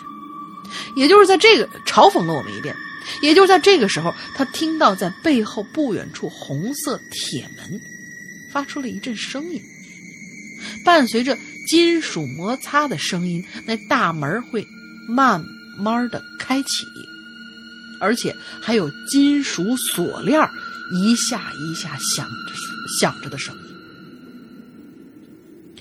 他开始听到声音的时候啊，大脑还在思考着这什么情况啊？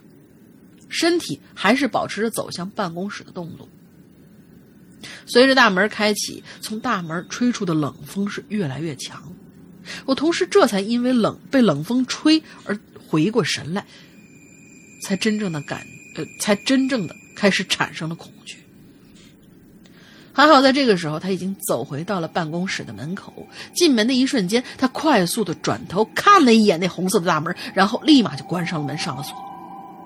回到电脑跟前，跟语音的队友们说了两句，然后就关掉了游戏，打开摇篮曲，睡觉了。听到这件事的人，我想都会好奇的追问两个问题：这第一，他那一眼到底看到了什么呀？第二，就是这货哪来的勇气让他回头看呢？他说了，他看到的那个门呐、是从里边被推开的。两扇门的里侧应该有一条铁链拴着门把手，所以大门只从只从中间开了半人宽的一个口。这家公这哥们儿是偏胖的，可能半个人是按照他的比例来算的。推开了一条口以后，就开始随着风开始晃动，然后再没看到其他的。至于为什么敢回头看，他狡猾的一笑，说是嗨，其实不是好奇心促使的，而是当时啊，他心里早就算计好了，回头一次也就灭一把灭一把火，我还有两盏灯呢。好嘛，无语。我们白天去试过，那个门呐、是完全拨不开一点点的缝隙的，而且门使劲砸一下，确实还能听到那铁链碰撞发出的叮叮咣咣的声音。嗯，嗯，这是第二段。好吧。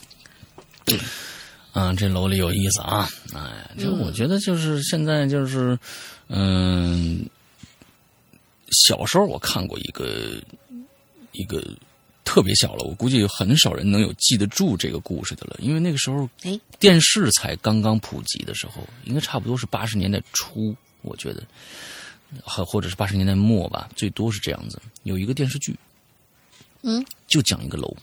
那个时候呢，国内的电视剧啊，你其实那个时候、呃翻译的那种那种剧呢，其实挺珍贵的。那时候可能是《神探亨特》啊，知道吧？那《神探亨特》什么这些剧剧，可能能翻译成中中文来来来播一播，很少有特别。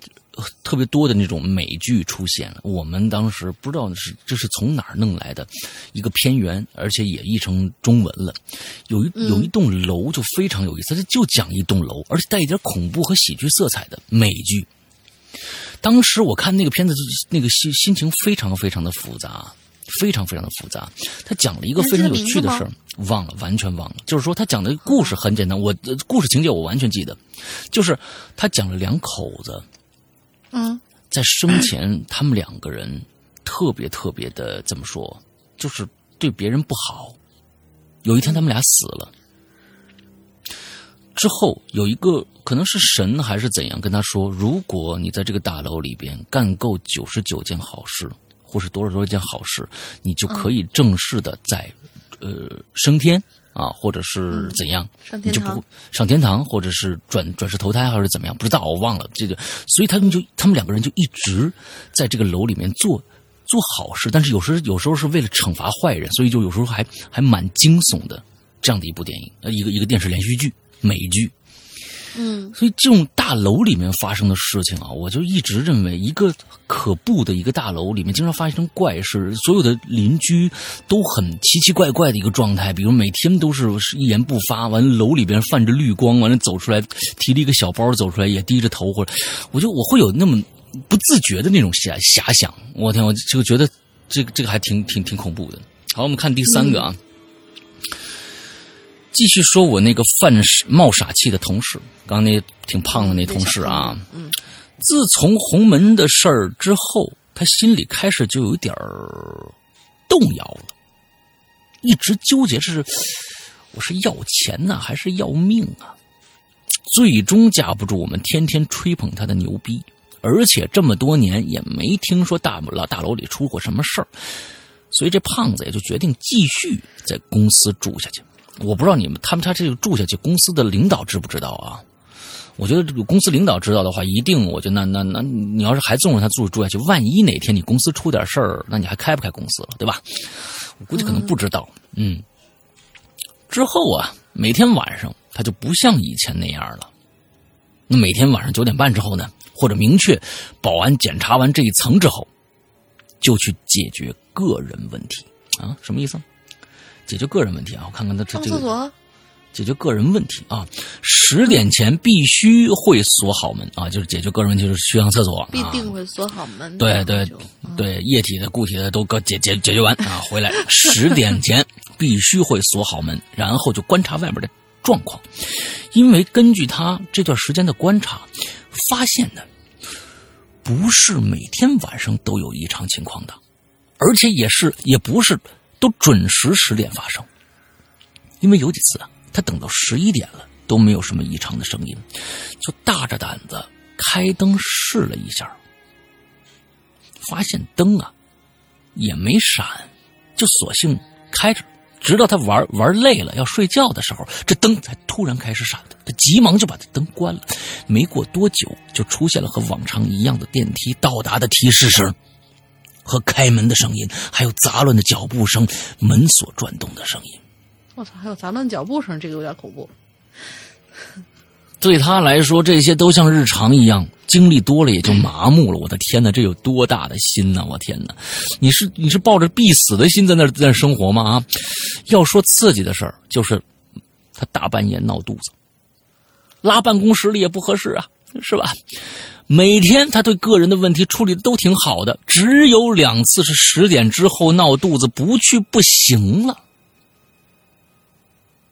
第一次。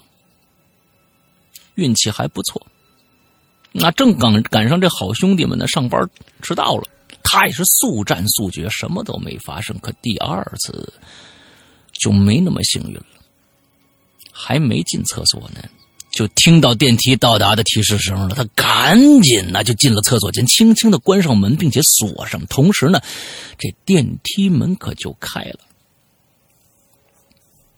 哎，接下来。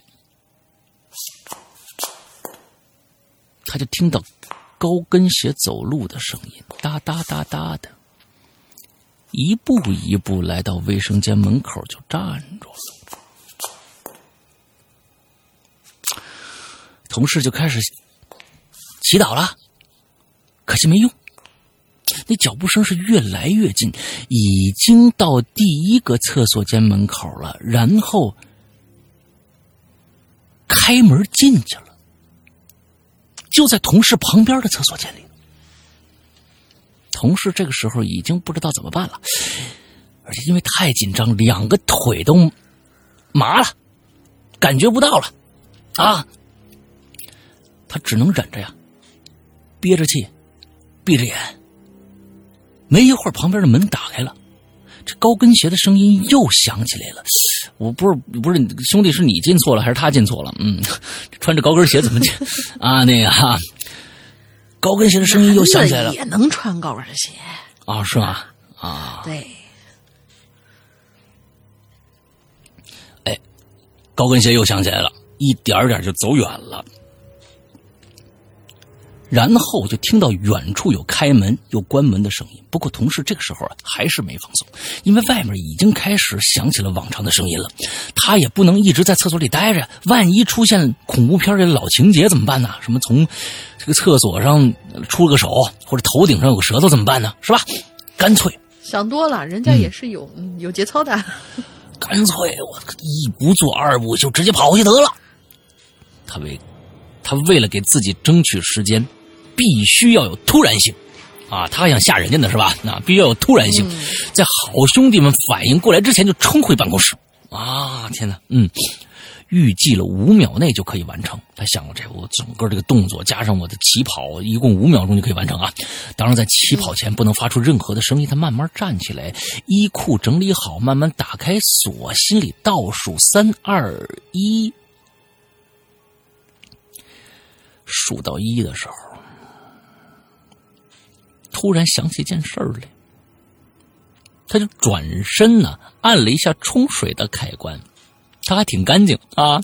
听到冲水的声音，他突然清醒了，心里这个后悔呀，觉得自己死定了。但是他也感觉周围好像突然安静下来了。除了流水的声音，其他的声音都消失了。他就战战兢兢打开门，低着头，一步一步走向办公室，嘴里碎碎念着：“小小弟不懂事儿，勿怪啊！各路神仙让让路啊！小弟不懂事儿啊！”然后呢，回到办公室，关上门，闭呃锁上，关呃不是关门上锁，上床闭眼。过了一段时间，外面又恢复声音了。后来我这同事还是没能继续在办公室住了，啊，不是因为被吓得要搬走，而是因为自己呀太热心了，啊，什么意思？这事儿主要是因为。三个电梯口对面的墙上有一块大广告牌广告公司的那个广告介绍的那个公司已经搬走好久了，可能没找到新的金主，就一直那么放着。后来突然搬来了一个做 P to P 的公司，包了这个广告牌原来的广告是贴纸，再加上时间太长了，撕下来挺麻烦的。下午一点开始干，直到下班他们才撕完。下班的时候我们才知道，原来是三面镜子拼成的。妈呀！说来也挺奇怪的，整个大楼地上三十层，地下两层，但只有我们这层有镜子。几个女同事还过去照了照，打趣说明明天就没机会照这镜子了。没想到这句话还真成真了。住办公室的哥们说，这晚上直到他睡觉前都没什么声音，直到凌晨他突然被玻璃。敲碎的声音吓醒了，不过也没在意，就继续睡着了。直到早上六点，他起漱，发现三面镜子全部掉下来摔碎了，他就赶紧坐电梯去找一楼保安。不过保安关注的并不在镜子身上，而在他身上。然后我们的办公室就成了重点巡查对象，这事儿也就这样过去了。后来的确发生了一些改变，不过不确定是不是因为镜子没了的原因。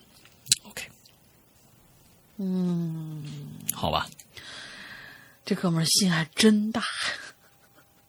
然后我甚至想到他那个，都都有画面感了。然后突然写写手，不对，我没冲厕所，摁一下吧。结果我靠，挺干净，完蛋，摁了一下，然后就开始骂自己。哎呀，手这么多，手这么欠干嘛呀？然后周围的鬼也是，我靠，这楼里有人哎！然后突然就停下来，就是整个那个画面变得特别搞笑。对，就是鬼也怕人，人也怕鬼的那种感觉。来吧，好，嗯，下一段，第四段。自从办公室我们办公室被列为重点巡查对象之后，就那哥们儿，嗯，还是给他起个代号叫小 C 吧，就再也没有机会免费住在办公室了。对于我们几个损友来说，也绝对是一打击，因为我们再也听不到惊悚故事了，感觉生活都没盼头了呢。哦，你那个真是够损的，你们。小 C 啊也觉得挺遗憾的，不是因为不能免费住了，而是这么长时间他对这方面的事儿啊也变得特别有兴趣了。啊，他确信，只要像之前那样在办公室住的话，肯定应该是不会有什么危险的，但是就会过得很刺激，比每天打团战还刺激。然后呢，呃，然后在之后没有惊悚故事听的那段时间里，我们就改为了怎么能让小 C 在办公室住，就是我们的讨论主题就改为啊怎么怎么怎么能让这小 C 继续在办公室住呢？但是一次都没成功，每次都被那保安给拎出来。反正总会被保安抓住吧。甚至有一次，小 C 提前藏在安全通道里，呃，安全通道那儿，打算等保安查完十七楼啊、我们办公室的十七楼啊，啊，等保安查完十七楼以后再出来。但是还是被保安神奇的给抓住了。这保安啊，到了晚上也挺诡异的。呃，我们我在这栋楼里的印象最深的两件事，其中之一就是因为保安这件事儿，我明天跟你们继续说。反正就这样吧，过完一段极其无聊的日子，突然有一天，这小 C 呀、又兴奋的要跟我们讲一段事儿。嗯原来这段时间里啊，他感觉太平淡了，就在十七楼啊到处的闲撩，呃呃，到处的闲撩闲。销售人员在这方面呢，绝对是有先天优势的。我们这帮宅男，嗯呃，宅男码农真是望尘莫及。就在撩闲的这段时间呢，他一不小心就勾搭到了一个刚刚出校园的实习小妹子。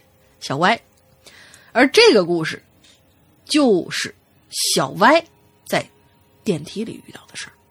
哦我接着往下了啊。行，办公楼的电梯呀、是经常出故障的，这个事儿呢就和半夜闹鬼一样，对于我们来说那都是家常便饭了。时不时它就停了嘛，不开门，直到拉拉着全电梯的人到 B 一、B 二，我们都开玩笑的说这有人这长肉超重了啊，这电梯系统卡机了，都觉得这不算什么大事儿。之前我曾经介绍过，我们这个大楼地上三十层，地下两层，嗯，没有地下停车场。三十层是物业的办公室和休息区。B 一不知道是干嘛的，电梯门打开的时候，只能看到有一堆纸箱子整齐的堵在门口。B 二是一一面砖墙，能看出来原来这地方应该是有门的。太怪异了而。小歪对，而小歪遇到的这个事儿就跟这部电梯有关。小 C 还给这个故事啊起了个名字，叫“不存在的楼层”。嗯，是不是有点柯南的感觉？这个故事也是在前不久，就是镜子碎掉之前后没几天发生的。那天，小歪跟几个同事加班到八点钟，几个同事一起乘电梯开始聊八卦。等电梯启动一两秒钟，大家发现，哎，这电梯是向上运行的，但是大家的当时的注意力啊，都还在聊八卦，而且认为他们这电梯，嗯，就是上行的，反正就没当回事吧。就这样，电梯一直向上，向上，向上，直到电梯到达的提示音响起。这个时候，几个妹子习惯性的看了一眼显示的楼层，才发现显示的是三十一层。我靠！然后这个门就哗啦打开了，看上去跟其他楼层一样，只不过对面没有广告牌儿只有一面有一点点发黄的墙壁。没有人等电梯，有一个调，呃，没有人在，应该是在外面等电梯啊，没有人在外面等电梯。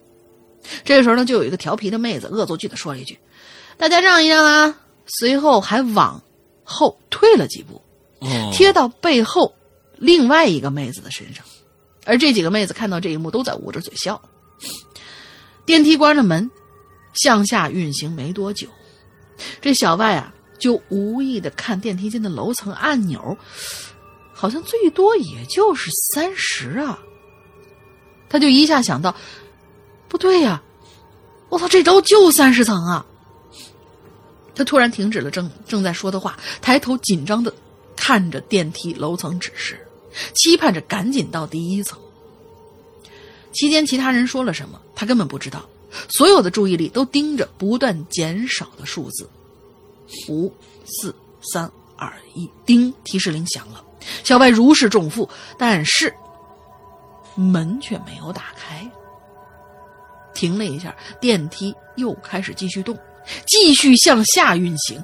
B 一、B 二、B 三，叮的一声，我去，B 三这一次电梯门打开，对，B 三，这一次电梯门打开了，门口是一扇红色的金属门跟每一个楼层都有的那一个是一样的，而区别就在于这个是向外推的，而且没有任何的锁链。这个时候，所有的妹子都不敢动了，感觉过了好久好久，电梯门才关上，一楼的按钮又亮了起来。注意哦，不是他们按亮的，是自个儿亮了起来。电梯这才回到了一楼，开了门。几个妹子相互搀扶着走出了电梯。第二天集体都没来，不是病假就是年假，有个实习的干脆就辞职了。而小歪就不一样，也开始变得对这灵异啊有了极度的渴望。有可能他跟那小 C 是一样的性格吧。第一次之后就欲罢不能的那种闷骚型，之后小 C 就经常在小歪面前显摆他之前住办公室那些光辉历史。再之后，竟然俩人呵呵就在一起了，每天过起了没羞没臊的日子。小 C 的经历嘛，嗯，也差不多就是这些了。和他有和他呢，我呢，我和他也有四年没有联系了。听说呀，他目前已经实现了梦想，开了一个密室和桌游的俱乐部，每天的工作啊就是玩。好吧，我还是预祝我这位兄弟幸福吧。后面呢，预计还有两个故事，就是上面提到过的，给我印象最深的关于保安和另外的一件事。我觉得这个小 C 啊，他一旦对这种事情感兴趣的话，我觉得我们这些人都有一个通性，就是喜欢比如说密室一类的东西、桌游一类的东西。你跟我的兴趣是一样的啊，非常好。嗯，好，第六个。可是你什么都没有经历过，而且你胆还很小啊。我胆子不小啊，啊，我我我我都可我敢我敢我我敢对啊，对，特别特别大，。就是就是吓得结巴了都。哎，刚才啊，这个故事真的是，如果说是三十一楼和 B 三出现的话，真的很恐怖啊！这个这个故事真的，我刚才刚才我听，感觉就是背后一身冷汗。我就就是就就 B 三还有个红色的门，推门进去嗯是什么东西、啊？但是你你你你有这种生理反应是非常重要的，关键你敢不敢推开那个门进去看看？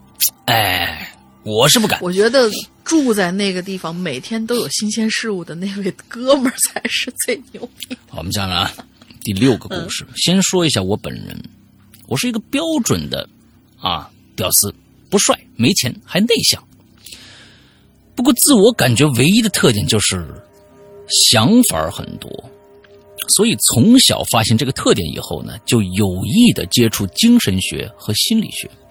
实际上，在很小的时候呢，接触这两个方面是很困难的，而且是特别危险的。没错，没错。嗯，我记得看过几本相书，就相关的书之后啊，应该是在看《乌合之众》期间，决定开始第一步自我内省。感觉当时自己完全是按照武功秘籍的模式进行的。庆幸的是，当时没走火入魔，后遗症是有点轻度分裂。大部分的时间呢，会有一个独立的精神在审视自己，就像现在大脑里想着事情，但是另一个在审视着现在正在想的这个行为动作的意义。那还好，不是每时每刻都是这个样子。只要不是我一个人独处的话，不去刻意的想的话，那个分裂出来的人就不会出来。不过得郑重的说一句，这个不是精神病，而且呢，这个他在每天我睡前总结一天行为的时候是很有帮助的。唯一的缺陷，只是只是情感表现的标准不太一样，有的时候特别低级的，都可以让我有强烈的情感变化而表现出来。这个没太懂啊，后来觉得太丢人了，就养成了一个面瘫的习惯。任何情感的变化都会先经过他的审视，然后决定是否表需要表现出来。和那些见过大世面的大佬不一样，我虽然面部没有表情，可是心里却是翻江倒海啊！就这些，这其实，嗯，每个人都可能都有一点吧，就是，嗯，表面上，嗯，一点表情都没有，然后心里面哈哈哈哈，或者已经我靠怎么怎么怎么着，就吐槽的就已经吐成一片了。可能现在每个人都有一点点这种感觉。啊，当然，当然，当然，当然，呃我觉得这种自省啊，有的时候对于成年人来说是一个非常非常有用的一个过程啊。那并不是说这个东西，你你必须是要跳出你现在所做的事情，你要跳出自我，在以后再回来发。再再去看这件事情，你能看到你自己有什么问题没有啊？是别人的问题还是你自己的问题？谁的问题更多一些？完了之后，我要怎么样去修正？之后这个这个东西，可我觉得还还是蛮重要的啊！哎，啊，这些呢是提前说明一下，因为在后面的经历中呢，会有一些行为可能不是常规的反应啊，他是在做前面做一些铺垫啊，不要认为说对，哎，你怎么会这么跟别人不一样啊，或者什么，挺好。嗯，我们这个办公室的保安呢，我们这个办公楼的保安呢，我感觉是很诡异的。那就是第一次第一个故事里面让让他们赶紧走的那个保安啊，我觉得是很诡异的。可能也给我有其他的人吧。啊，给我造成了至今都不能去除的阴影。保安大叔准确的说呀，工作内容应该是打更。六十岁左右，平时不怎么说话，身体挺好，喜欢喝酒和下棋。不过到晚上，他好像就变了一个人，脾气比较暴躁。最主要的是，他晚上晚上的时候走路没声音。不仅仅是没声音，而且巡楼的时候从来不拿手电筒照明。我天，我们这所有晚上加过班的，哦，我们这儿呢晚上加过班的同事啊，有时候被就是都被他吓过。像我这样经常加班的，已经被吓出阴影了。开始办公室的门呢是向内开的，经常会出现大门突然被大力推开，然后看不着人，只听着一句“下班赶紧走啊”，也没听着脚步声。刚开始遇到这事儿，谁都不敢过去查询。后来问老员工才知道，大叔有这个癖好，他就是想吓你。我觉得这个呀，其实大叔的怎么说，就想吓你，赶紧走恶趣。味，恶趣味。不不，这种我觉得都说不定不是恶趣味了，可能大叔真的知道这楼里不简单，就是用这种方法更吓你一下对，赶紧让你走，哎，说不定这是大叔的一个、一个哎苦心吧，嗯。再后来，办公室大门换新的是朝外开的了，所我们呢就想着这次大叔没办法了吧，没想到后来更他妈绝了。开始说我的故事，这次呢，哎，我一个人加班，大约九点的时候，我结束今天的工作，等待电脑关机。这个时候，我就想起了这楼里发生的事儿了，一件一件的回想啊啊，大脑内也构构建了这么个场景啊。就是有时候你想恐怖的事儿，你是没法停下自己的，你不没有你的意识没有办法让你自己停下来，不要去想，不要去想。嗯，越这样说，他越想啊。就在这个时候，敲门声响起。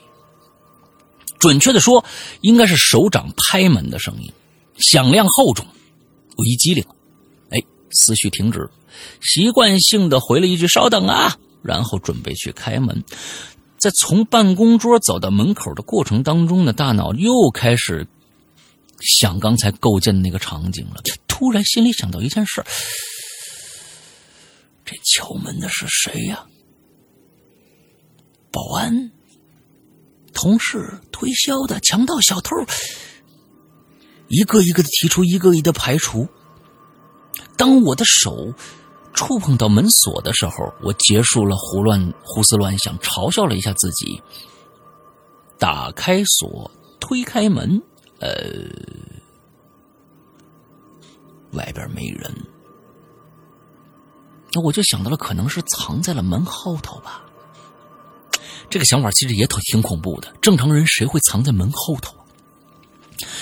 如果他真藏藏在门后头，他一定没安什么好心呐，是吧？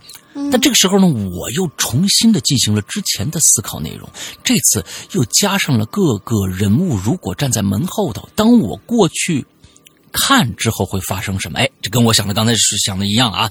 你想想，这这就如果正常人他不会藏在门后头的，如果小偷强盗怎么办？对吧？嗯，之后我就选择不去看，接着关上门，上了锁。我原地站着，等着事件的后续变化，并且再次开始验证门外是谁。那保安的话，在敲门和我开门之之后，都应该会训斥我赶紧下班啊，对吧？嗯，应该不是保安。同事的话有钥匙啊，除非想跟我开玩笑。那么不管他是，那么不管他是最好的选择，什么意思啊？啊不，这这个这个这个不管他就是最好，不管它哦就是最好的选择。啊，那么不管他是最好的选择，那他反正就就跟我开玩笑，他开门就进来了。推销的、强盗、小偷，就算趁着保安巡楼混进来，我也我也不会倒霉的被选中了吧？而且我刚才门都开了，他现在也跟现身了呀！烫烫烫！就在这个时候，又是三声门响，给我吓的，又三声门响。嗯可我刚才我在一直在思考这个过程啊，我现在觉得我我我我我不开门应该是最好的选择。嗯就这样，任由外面怎么敲门我也不管。过了一阵子，拍门声再也没响起来过。我又等了一小会儿，关灯，准备赶紧走。我轻轻推开门，外面果然没人。我快速的走出办公室，转身关门。在我关门的过程当中，我余余光扫到在刚才门后的位置站了一个人，我已经全身冰凉，极力控制自己，就当没看到。我迅速，我继续着关门的动作，拿出钥匙，稳稳的插进锁眼，旋转，大脑开始制定逃跑计划了啊！不论怎么办，好像都死定了。可电梯呢？死定了，电梯肯定死定了，对吧？我安全通道呢？就算拼命冲上一楼，门早就上锁了，因为安全通道一楼是个常年上锁的门。就在我不知道怎么办好的时候，我发现那黑影可就动了。嗯，他从我背后走过去，朝着安全通道的方向前进。我就这么看着他的背影，因为这个方向正好对着窗户，我只能看到轮廓，不过也能确定，我你妈就是那个保安大叔。我这心总算放下了一点我一直看着他渐远的身影，我确定了一件事儿：他走路确实一点声音都没有。嗯哼。这事儿算是给我造成了阴影的开端呢。后来发生了几次，在拐弯的时候，大大叔就站在拐角的另外一侧。我的天，你这这哥们儿，哎呀，啊，这些全部都是发生在九点左右。上面说过的小 C 藏在安全通道也能被大叔抓着的事儿，他就说根本没听到任何声音，只是想伸头看一下有没有人，就发现大叔就站在拐角那儿，而且这个大楼只有一楼和电梯内有。电梯内有监控，我现在如果一个人的话，遇到拐角和关门的时候特别恐惧，即使强迫着自己，也会在过程中回忆着当年被保安吓到的那种场景，比看恐怖片还要强烈。他就说现在他不管拐角恐惧，有一有一种恐惧症叫拐角恐惧症，对，就是你总觉得遇。拐过这个角以后会遇到什么意外？任何拐角他都会有这种感觉。我想这是被吓出来的，这真的是被吓出来的。难道你们没有任何人去问过？即就是说，这个大叔爱喝酒、爱下棋，你们没有在在白天的时候去问问大叔？可哦，你们为什么要这样去做呢？我觉得这事儿我问问他，我觉得是关键。我在觉得这晚上这人是不是他呀？真不知道，说明你们说不定你们从始至终碰到的都不是他，只是一个化身为他的。你这个想法更可怕，好吗？你你你你你只是碰到了一个化身像他的一个人，在这个楼里面转悠啊。而且你们发现了没有？你们叙述的所所有的事情，你跟这个人都没有肢体接触啊。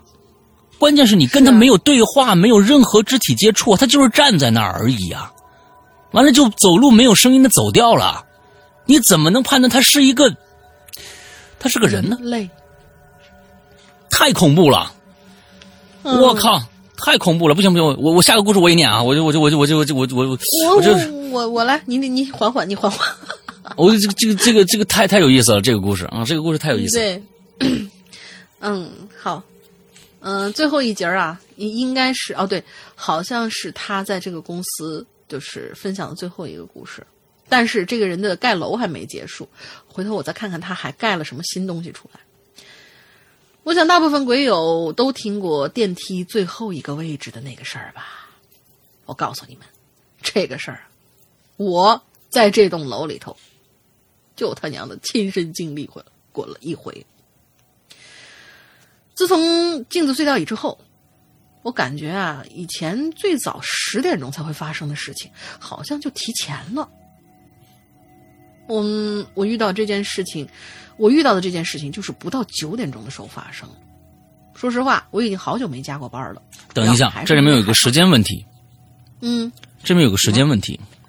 刚才我们看到了上上个故事，小歪遇到的电梯，那可是在八点的时候遇到的。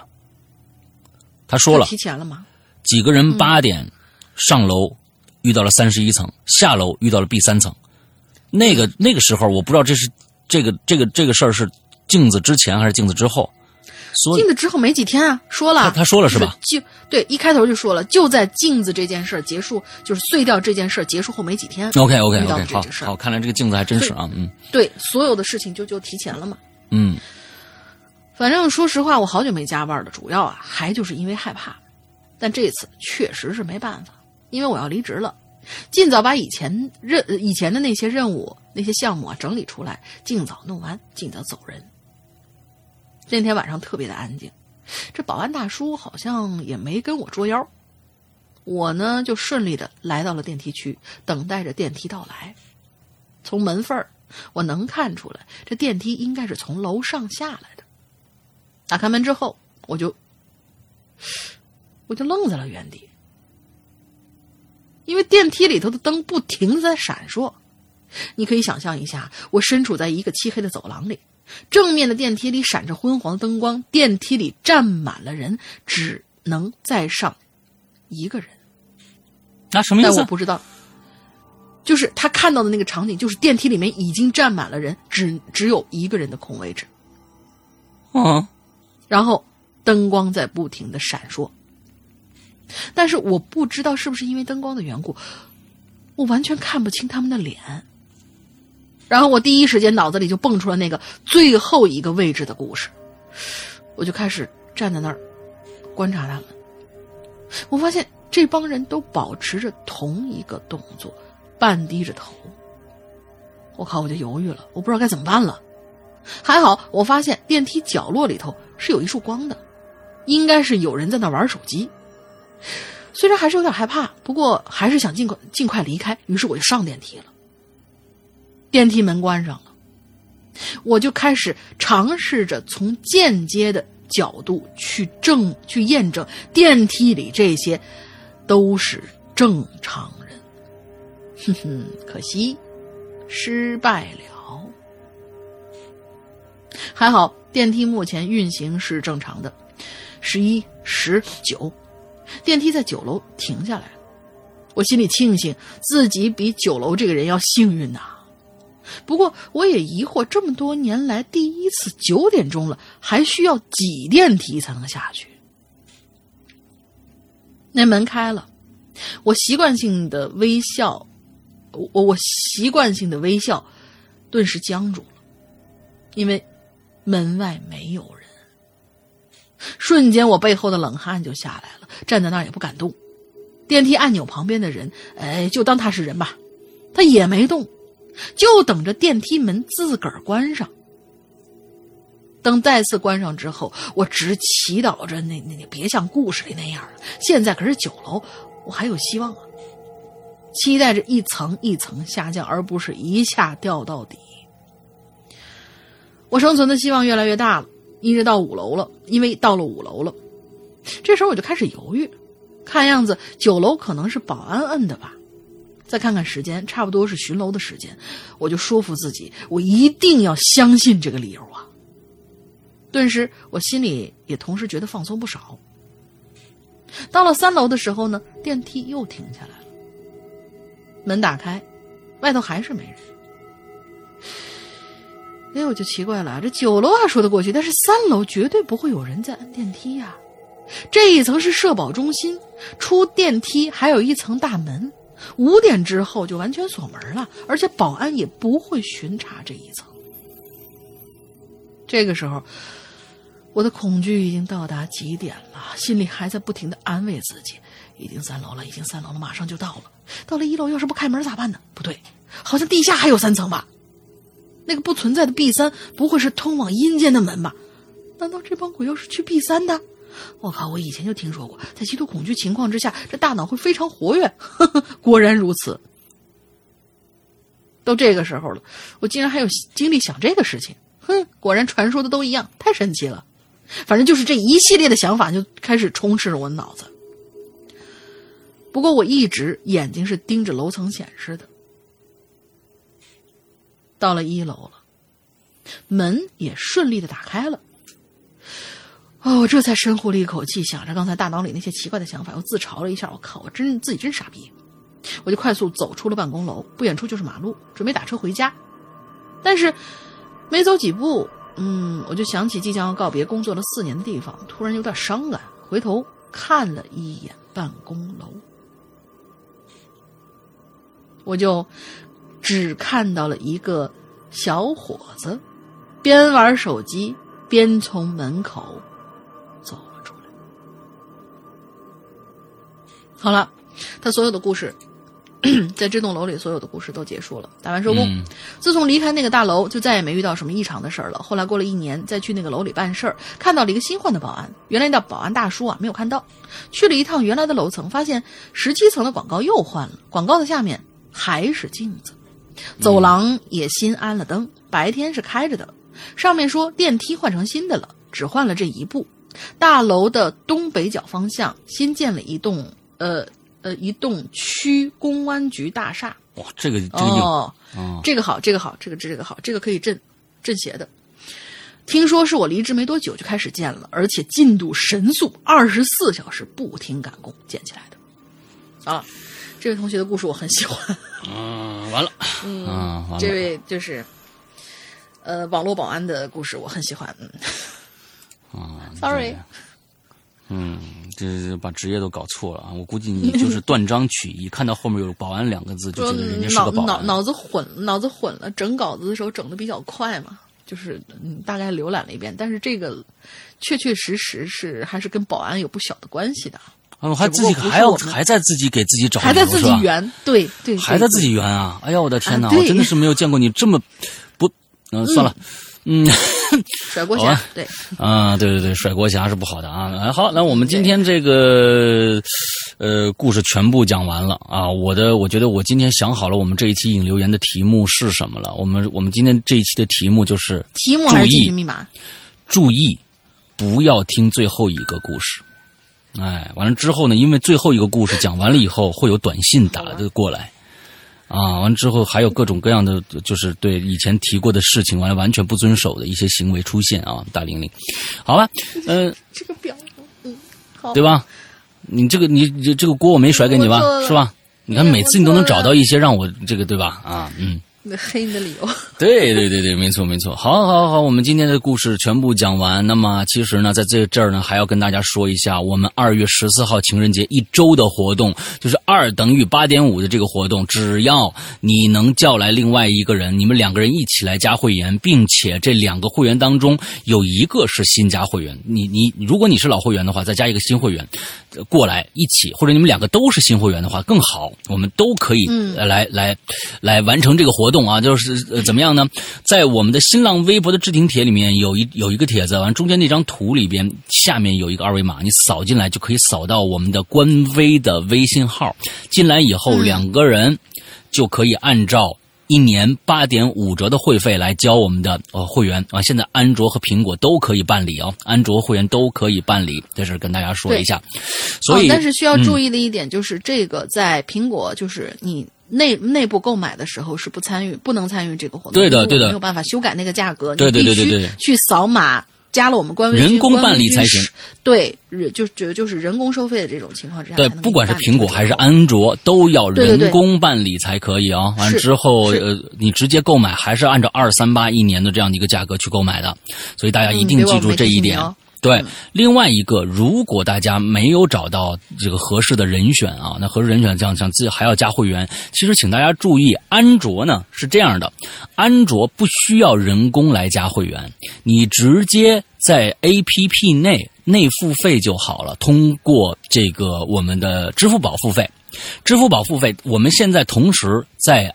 加这个微信支付这样的一个功能，呃，应该相信在不不久，马上就会在我们的一次更新当中把呃这个微信支付也加入进去，那时候就方便多了。那么现在，除非你是不没有支付宝，你只有微信支付的话，你可以来加官微君，但是一定大家记住，你一定要写我来干嘛？比如说我来加安卓会员，我来加苹果会员，我来参与活动，这些备注一定要写清楚，因为对。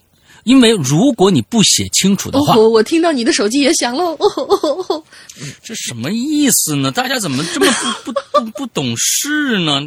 这是我这几天这个主任不在，完了之后我我我给大家加那个微信的，对对对，完了之后哎，感谢这位同学啊，你救了我。谢谢谢谢谢谢。那这是个谁啊？我给大家念，看 打他待会儿等会儿打他。一个叫 Sarah 的啊，一个叫 Sarah 的苹果会员 啊，对，待会儿打他。嗯，啊，他二月九号这这个这个会员就断了，完了之后来来来官微君这边加会员。OK，Sarah 你好，啊，听你听到我的微你的微你的微信微信名是叫 Sarah 吗？我看一下啊，是的，你的微信名叫 Sarah 啊，Sarah 你好，你你能不能以后挑个时间？啊呃，好，完之后接着接着来说，感觉真爽。嗯，对对对，大家一定要注明你是来干嘛的，要不然官微君因为加官微军人实在太多了，有些你大家现在知道有很多你都会遇到这种加好友的，他说我是谁谁谁，其实就过来给你推销的，也不知道他从从哪知道你的这个这个微信，可能是摇出来的，你知道吧？可能附近的人或者怎么着摇出来的，所以大家一定记住，真无聊，居然还有人玩瑶瑶，现在对，注明注明你是来干嘛的，OK。是好，完之后呢，最后再简简单的介绍一下我们的会员会员会员制吧。完之后，我们的会员制里边，我们是一个，呃，你可以这样理解为，我们为会员的度身定制的节目，里面百分之八十的节目都不会在任何地方被别人听到，也就是说，给你的私人定制。你一定要这样去理解，你就知道会员是怎么样的一个服务了。啊，这这些节目基本上百分之八十的人都听不到。那么，呃，不不是不这百分之八十都不会是非会员能听到的，你明白吗？就是专门为会员度身定制的，包括里边的一些长篇故事，比如说现在啊，我们的《高智商犯罪》第三、第四部，还有《失控》，还有《屌丝道士》，还有十四分之一，还有各种，其实这些长篇故事就够你听一阵时间的了啊！这但是这些故事一我们永远不会售卖。只在会员专区供会员专享，大家明白这个就好了。剩下的百分之二十是什么呢？就是我们所谓的现在我们基本上我们会拿出来售卖和呃和让大家都能收听到的一些节目，比如说我们的季播节目《鬼影人间》第九季，现在我们已经更新了，更新到了第我们一共每一季都是二十五集嘛，我们已经更新到了十四五集了，这样子。嗯，已经快更完了第九季，完了之后呢，还有一些长篇故事、长篇剧场的故事。这些故事我们会提前很长的时间，甚至半几个月的时间，在会员专区开始更新。会员有极早的时间就可以把这些故事听完了，而且不收费。而且不收费，这些节目之后，我们更新完这些节目才会拿到外边来收费，变为变为普通的收费节目，呃，来来供大家。但是只要这些百分之二十节目一旦上架了，我们的会员专区里面这些故事就下架了，就不不不提供新的会员来来来收听了，不不提供新的会员来收听了。老的会员依然，只要你在会员。区里这些故事在你的期限里边呈现出来了，你不管你的会员过没过期。你这些故事，你都可以永远收听下去，不是你过了会员期以后，我收听我就我就我就必须再续会员，我才能收听以前的节目，不是这样的，是你你只要在会员区内，你所有的在会员期内收听到的节目，永远是你的，这一年的节目永远是你的。啊，这这这这个我大概其实每次讲这一块的时候都比较复杂，但是只要大家知道，讲的混乱了是吧？对，都大家只要知道这百分之会员期会员制里面百分之八十以上的节目都是给会员度身定制的这个概念就 OK 了。OK，对。好，那我们那今天的节目到这儿差不多结束了。那么新的一年来了，我们的安卓也来了。我们安卓和苹果都将在未来进行各种各样的大大量的一些更新，加入更多的一些功能进去，完了跟大家来做一些非常非常好玩的游戏。完了之后，我们甚至再再过一段时间，我们会更新我们 A P P 里边的一些会员的一些积分功能，还有一些比如说升级功能，这些功能都可能会。呃，跟以后你购买故事的优惠有关，所以呢，请大家赶紧去。目前来说，安卓是全新的，我们的苹果还没有更新，但是请大家再等一等，我们就会来了啊，就会来了。安卓的用户，请在呃这个最好是在我们的。鬼影人间，呃，新浪微博，啊，到到我们的新浪微博里面去关注鬼影人间，我们的置顶帖里边，还有我们的其他的一些一些帖子里边，最近的帖子图片里面基本都有我们的 A P P 下载的二维码，去那边扫一下码，就可以来下载我们的 A P P 了。完之后，一些其他的，比如说在豌豆荚，现在可以搜索到我们鬼影人间，直接搜索到我们，还有百度的这个应用商城也可以搜索到我们。呃，我们还在不断的在更新我们其他的一些商城，比如说很多人说。说是华为，啊，还有我们也在也在上，因为有一些有一些网站，它可能在过年的期间啊，他们不工作，所以就没有审核下来，所以那没有办法，就是说我们，但是我们会逐渐的扩大在安卓市场的这样的一个应用商城的里边的添加。呃，争取能让最主流的一些网这个这个应用商城里面都有我们的归隐人间吧，大家呃就不用着急啊。现在没有的话，先去呃百度上扫一下码，那什么百度上那个我们的这个新浪微博上扫一下码，哎、也就直接下载了。OK，好，那我们今那那个大玲还有什么？那这个我们的进群密码是吗？我们的进群密码是，哎呀，哎呀什么？这个哎呀什么？嗯，嗯什么？就 不知道用什么进群密码。我找了半天也没有一个特别合适的一个进群密码。怎么会没有？嗯，啊，怎么会没有？很多啊，你有吗？你比如说小 C 的的女朋友叫什么？嗯，啥？小 C 的女朋友叫什么呀？那就你那就这个吧，这么随意。可这还有什么可随意的？现在你就还记得小 C 的女朋友叫什么吗？叫什么？小 C 女朋友叫什么？对，好吧，好好随意。对对对，就俩字儿啊。小 C 女朋友叫什么？答案就两个字。对，小 C 女朋友叫什么？这个这是这一次的我们的进群密码。我们的进群密码并不是进我们的这个我们的 VIP 群啊，是我们的这个 QQ 群啊，QQ 群。嗯，对，呃，大家搜索呃 QQ 群怎么搜索啊？呃，这个群号大林你还记得吗？二四二幺八九七三八。对了，二四二幺八九七三八，搜索这个群号。那么如果群号记不住，你就搜索“鬼影人间”，里边有一个“鬼影人间”唯一官方群，这个名字哎就是我们的。现在有很多不要脸的人啊，就是拿我们的鬼，就是“鬼影人间”，完了什么后面写一个什么群，有好多，你能看到好多，但是只有唯一官方群这个名字是我们的。你看这个也也也能看出来啊。完之后，很多人就是拿着还还进去收费呢，不要脸的这帮人，就是进群需要加一块钱。这听说有有这样的事情发生啊，就但是好像我们也没办法拿拿他们没办法，我们所以说只能说是告诉大家，我们的群叫“鬼影人间”唯一官方群，大家进这个群就对了。而且现在呢，因为进群的人太多了，而且呢，这个就是说，有些人以以前了，这很多年前的经验啊，就是他们进群根本不是听《鬼影人间》，就随便进了个群，在里边也不知道干嘛完发广告啊什么的。所以我们现在为什么要设置密码，就是这个原因，就是大家你进去是真听节目的人。啊，而且实时跟听节目的人，我们才给这样的权利进去，因为我们就群也快满了啊，两千人的群。就是对跟听节目，是因为为什么要说是跟听节目呢？因为我们每个星期进群密码对是在换的。什么能证明你在跟听节目呢？除非你知道这个星期的最新进群密码。不是说是我前两天呃我才翻出来一个二零一八年的六月份的一个，然后一个进群密码，真的有人填填那些旧的，这些都不作数的。对对对。Ok 好吧那我们今天的节目到这结束祝大家这周快乐开心。拜拜。拜拜。